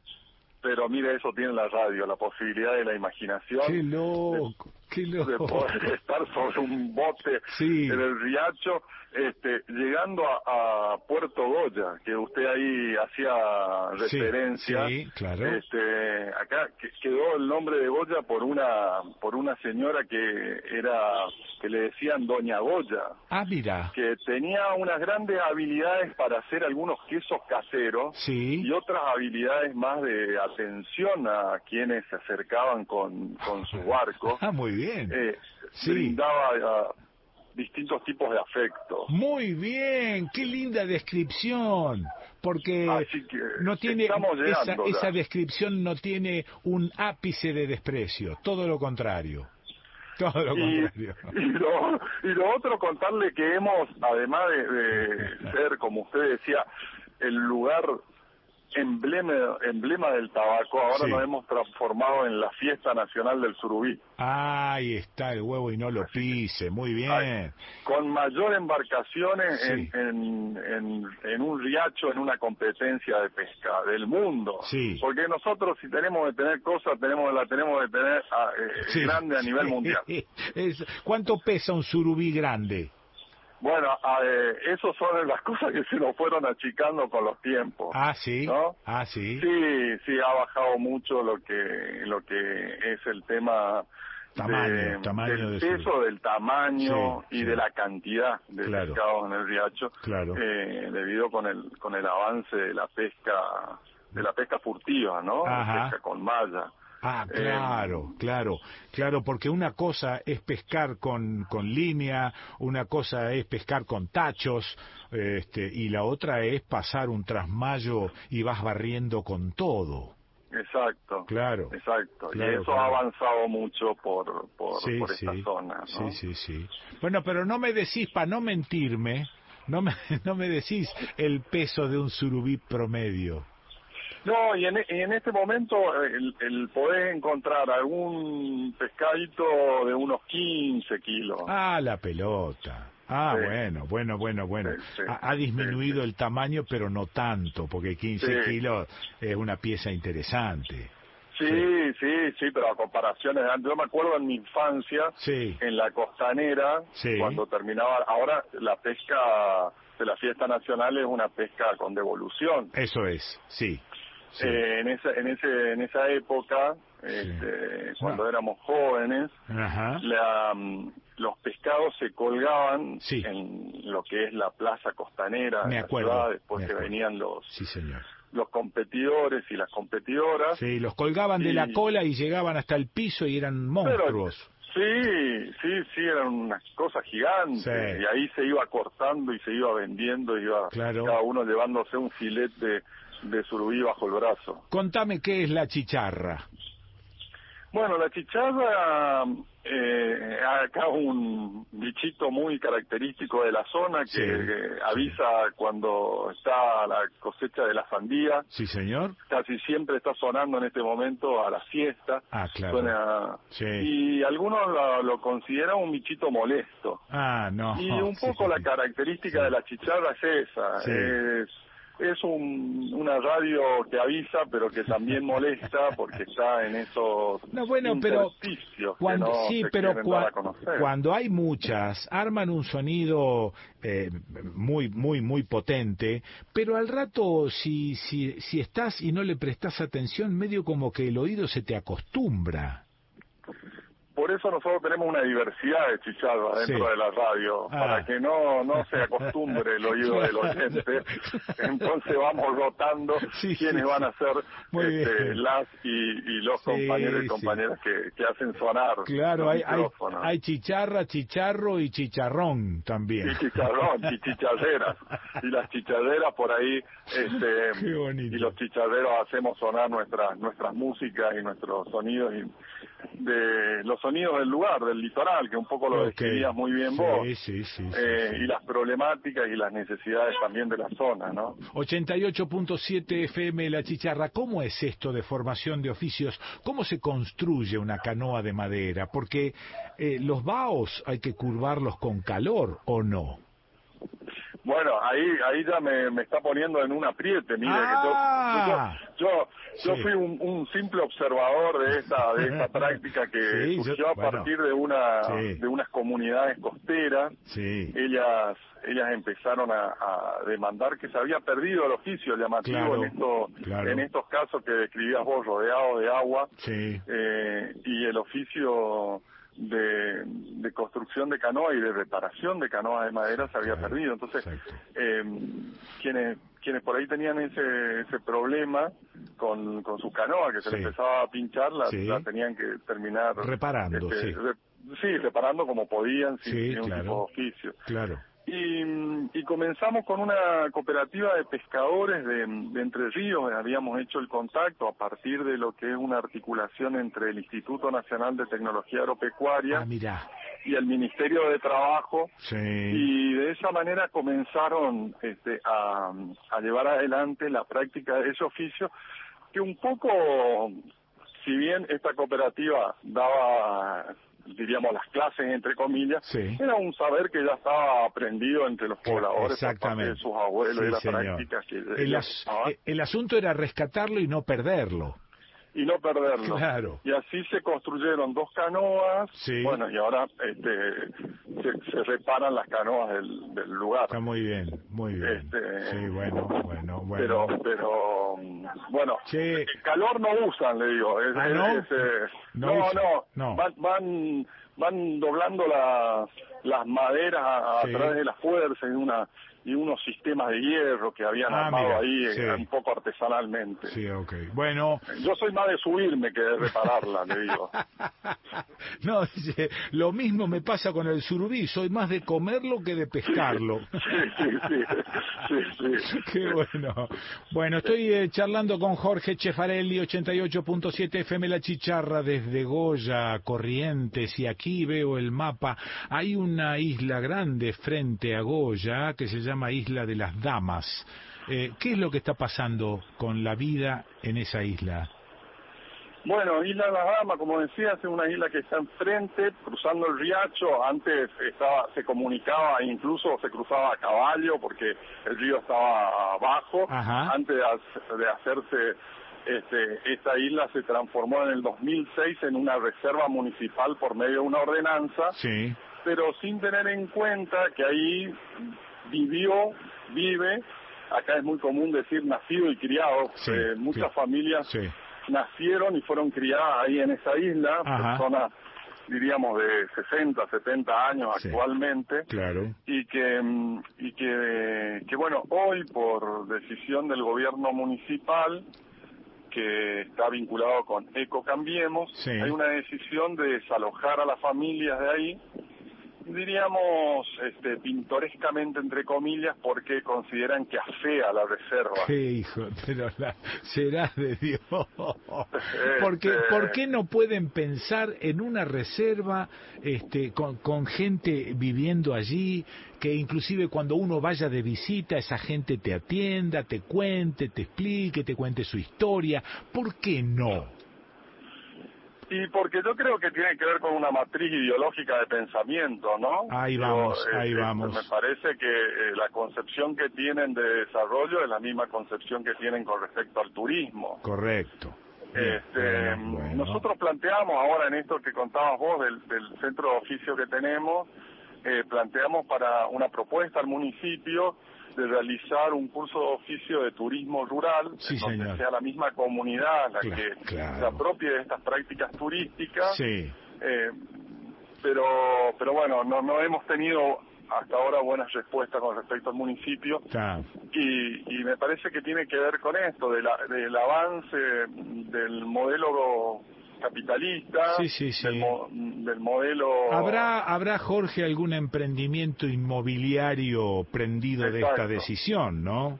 Claro, ese modelo inmobiliario este, ve la tierra Ah. en donde los Sí. seres humanos no aparecen, sino aparecen solamente Sí, el sí, dinero. Entonces claro. hay, hay un, una- un avance por desposeer eh, los recursos naturales. Qué lástima, qué lástima. Estamos hablando, como vos describías muy bien, imagínate una isla que está rodeada Sí. por un lado por el río Paraná y por otro por el riacho. el una maravilla, una maravilla para ir a caminar por ahí, qué sé yo, nada. Bueno, Este, bueno, bueno, y- bueno. Y bueno, primero se les, se les prohibió a los habitantes llevar adelante lo que era su medio de subsistencia. Se les prohibió la producción de ladrillo, el corte de paja y la búsqueda de leña, que era su medio de subsistencia. Sí, sí. Eso fue en el 2005. Claro. Eh, reformularon su forma de vivir, porque además Sí. de ser habitantes de la, de la isla, tienen que vivir también. Sí, señor. Sí, señor. Y, y, el- y al reformular su forma de vivir, eh, se transformaban en personas que tienen unas gallinas, unos chanchitos, Sí, sí, sí, este, unas ponedoras. Eh, y bueno, ahora con la excusa de haber insertado animales de granja en, en una reserva municipal. Uy, este, ya está, ya está, ya está. Ya. Ya está, ya está. Ya no, no me cuentes más nada porque sé todo. Y estas cosas las hacen siempre sin pensar en la gente y sin pensar en darles una alternativa de verdad, sin analizar una alternativa en profundidad. Claro, le sacás el oficio, no pueden hacer más ladrillo. ¿Qué hacen? ¿Qué hacen? Bueno, Claro, y, y bueno, este de- de después eh, esto de que se plantea mucho como eh, el exo hacia la ciudad, eh, la Sí, ocupación, todo y la empeora. problemática y los conflictos Todo que, empeora. que trae a nivel territorial Sí, en, sí, en- sí, sí. en Todo las ciudades, ¿no? Todo empeora. Bueno, bueno. eh, ahí me pasó, Juancito, una noticia por una muerte de un chico, Santiago Nicolás Arevalo, que muere por jugar en una zanja donde una empresa tomatera de la zona limpia los tachos de agroquímicos. En el juicio se absolvió al dueño de la empresa, Ricardo Prieto, la familia apeló, la semana pasada se renovó el juicio. ¿Sabes algo más de esto? Sí, justamente. Este, mm, est- estoy, mira, no te voy a mentir lo de la canoa, pero sí te voy a decir que sí, estoy saliendo recién de la primera jornada del inicio del juicio de Nicolás Ah. Arevalo, como vos decías, un Sí. chico de cuatro años Sí, que falleció, que estaba junto a su prima Celeste Esteve, sí. quien tiene lesiones gravísimas, actualmente todavía eh, sigue sin recuperarse y cada tres o cuatro meses tiene que viajar al Garraham como para hacerse un tratamiento. Ah, ajá. Eh, la, la carátula es homicidio culposo, el Sí. productor es Ricardo Prieto, un productor hortícola, acá del departamento de La Valle, muy cerquita de Goya, en Sí. donde se llevan adelante prácticas de producción de tomate y pimiento Ajá. en lo que se llaman acá tendaleros prácticos, que son como unas carpas Sí. eh, en donde eh, he- hechas de, de madera y plástico Sí. y en donde estos productores eh, producen el tomate y el pimiento y lo rocían con eh, agrotóxico, con endulzolfán, esto que decís vos de la, de la zanja es, era una... Que estaba jugando sí, Santiago Sí. que cruzó por ahí, era un, un desagüe. Mirá, fíjate lo que tiene nuestro río Paraná, ¿no? Sí. Era un desagüe que habían armado estos productores para tirar todo lo sobrante de los químicos al río. Entonces cruzaba la calle, salía de, de su establecimiento, cruzaba la calle pública, Sí. cruzaba ese charco que lo habían armado, Ajá. esa zanja cruzaba un, un- una chacra de un vecino y caía al río Paraná. Sí. Ellos lavaban los recipientes de los agrotóxicos y lo tiraban por ahí. Eh, Santiago Nicolás Arevalo, ese, ese día eh, ya se sentía mal antes de, irse a un kiosco a Sí. comprar algo, si Sí. ya estaba un poco descompuesto Sí. Y, y los vecinos y vecinas del lugar eh, dicen que ese día se estuvo fumigando Sí. con los tendaleros plásticos abiertos, Claro. entonces era como una llovizna Sí, eh, Sí, de señor. donde se estaba produciendo ahí en la zona, entonces ya se sentía mal, estaba con vómito descompuesto y fue con su con su hermanita y con su prima a un kiosco Ah, y ahí es donde pasa y, y, y se tropieza eh, y se apoya en este en este charco, en esta zanja que, que cruza sí. eh, y bueno, y el, eh, el, el endulzolfán en ese momento ya estaba prohibido por este, para la venta, pero seguían utilizándolo y siguen utilizándolo este, acá los... Jorge, ¿y cómo hicieron, cómo hicieron para reflotar el juicio si ya estaba este, sobreseído el dueño de la empresa? Claro, lo que se, se hizo una apelación Sí. y la Corte Suprema, de, por medio de la defensa, se hizo una apelación y la Corte Suprema de Justicia Aceptó. eh, a partir de todo esto, sí, de, de- de todos los testimonios Sí. y, la- y los que fueron principalmente la, la voz de, de- del fiscal, pero Sí. también el testimonio muy valioso Mm. fue la del forense, Claro. eh, planteando que, que se encontraba en el cuerpo de Nicolás Arevalo eh, rastro de, de algún agrotóxico bien, la zona. bien. Bueno, ojalá, ojalá que, que, que haya justicia. Este, es difícil que haya justicia, pero ojalá, ojalá que termine siendo esto algo justo. Es irrecuperable la vida del pibe, la salud de la otra piba, es irrecuperable, pero por lo menos que haya un poco de justicia, un tiro para el lado de la justicia, como decían antes. Jorge Chefarelli, 88.7 FM La Chicharra. Te agradezco toda, toda esta pinturita, todos estos datos, toda esta info que nos acercó, aunque no podemos viajar a veces, pero nos acercó a Goya Corrientes, vieja capital del tabaco. Gracias, Jorge. Chique querido, un abrazo grande y el agradecido, los agradecidos y las agradecidas somos tus oyentes, eh, porque quien nos hace viajar, Sí. y hemos viajado con vos a Cuba Sí. en esos viajes Bueno. espléndidos que nos sentíamos ahí, este, y a tantos otros lugares por medio de la radio sos vos. Así que un abrazo gigante Bueno. y muchísimas gracias. No, gracias a vos. Bueno, lo escuchaste a Jorge Chefarelli, 88.7 FM La Chicharra, desde Goya, Corrientes. ¿Y dónde lo escuchaste? ¿Y aquí, en Estudio País?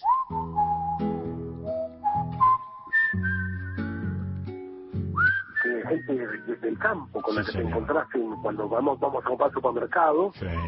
te dice toda la mañana, te escucho, el tipo que vos decís de dónde es, te nombra la estancia y está a 150 kilómetros en el medio del campo, en la meseta patagónica, Eso es. en una soledad, me dice, no, yo lo escucho, y uno habla, cuando habla, habla para esa gente. Acá en, en los pueblos, como todos los pueblos, hay FM, hay, hay, hay otras cuestiones. Nosotros sentimos a la mañana cuando hablamos que hablamos por la M, que le estamos hablando Claro. a ese. Muy bien. Está solo ahí. Gracias a la radio.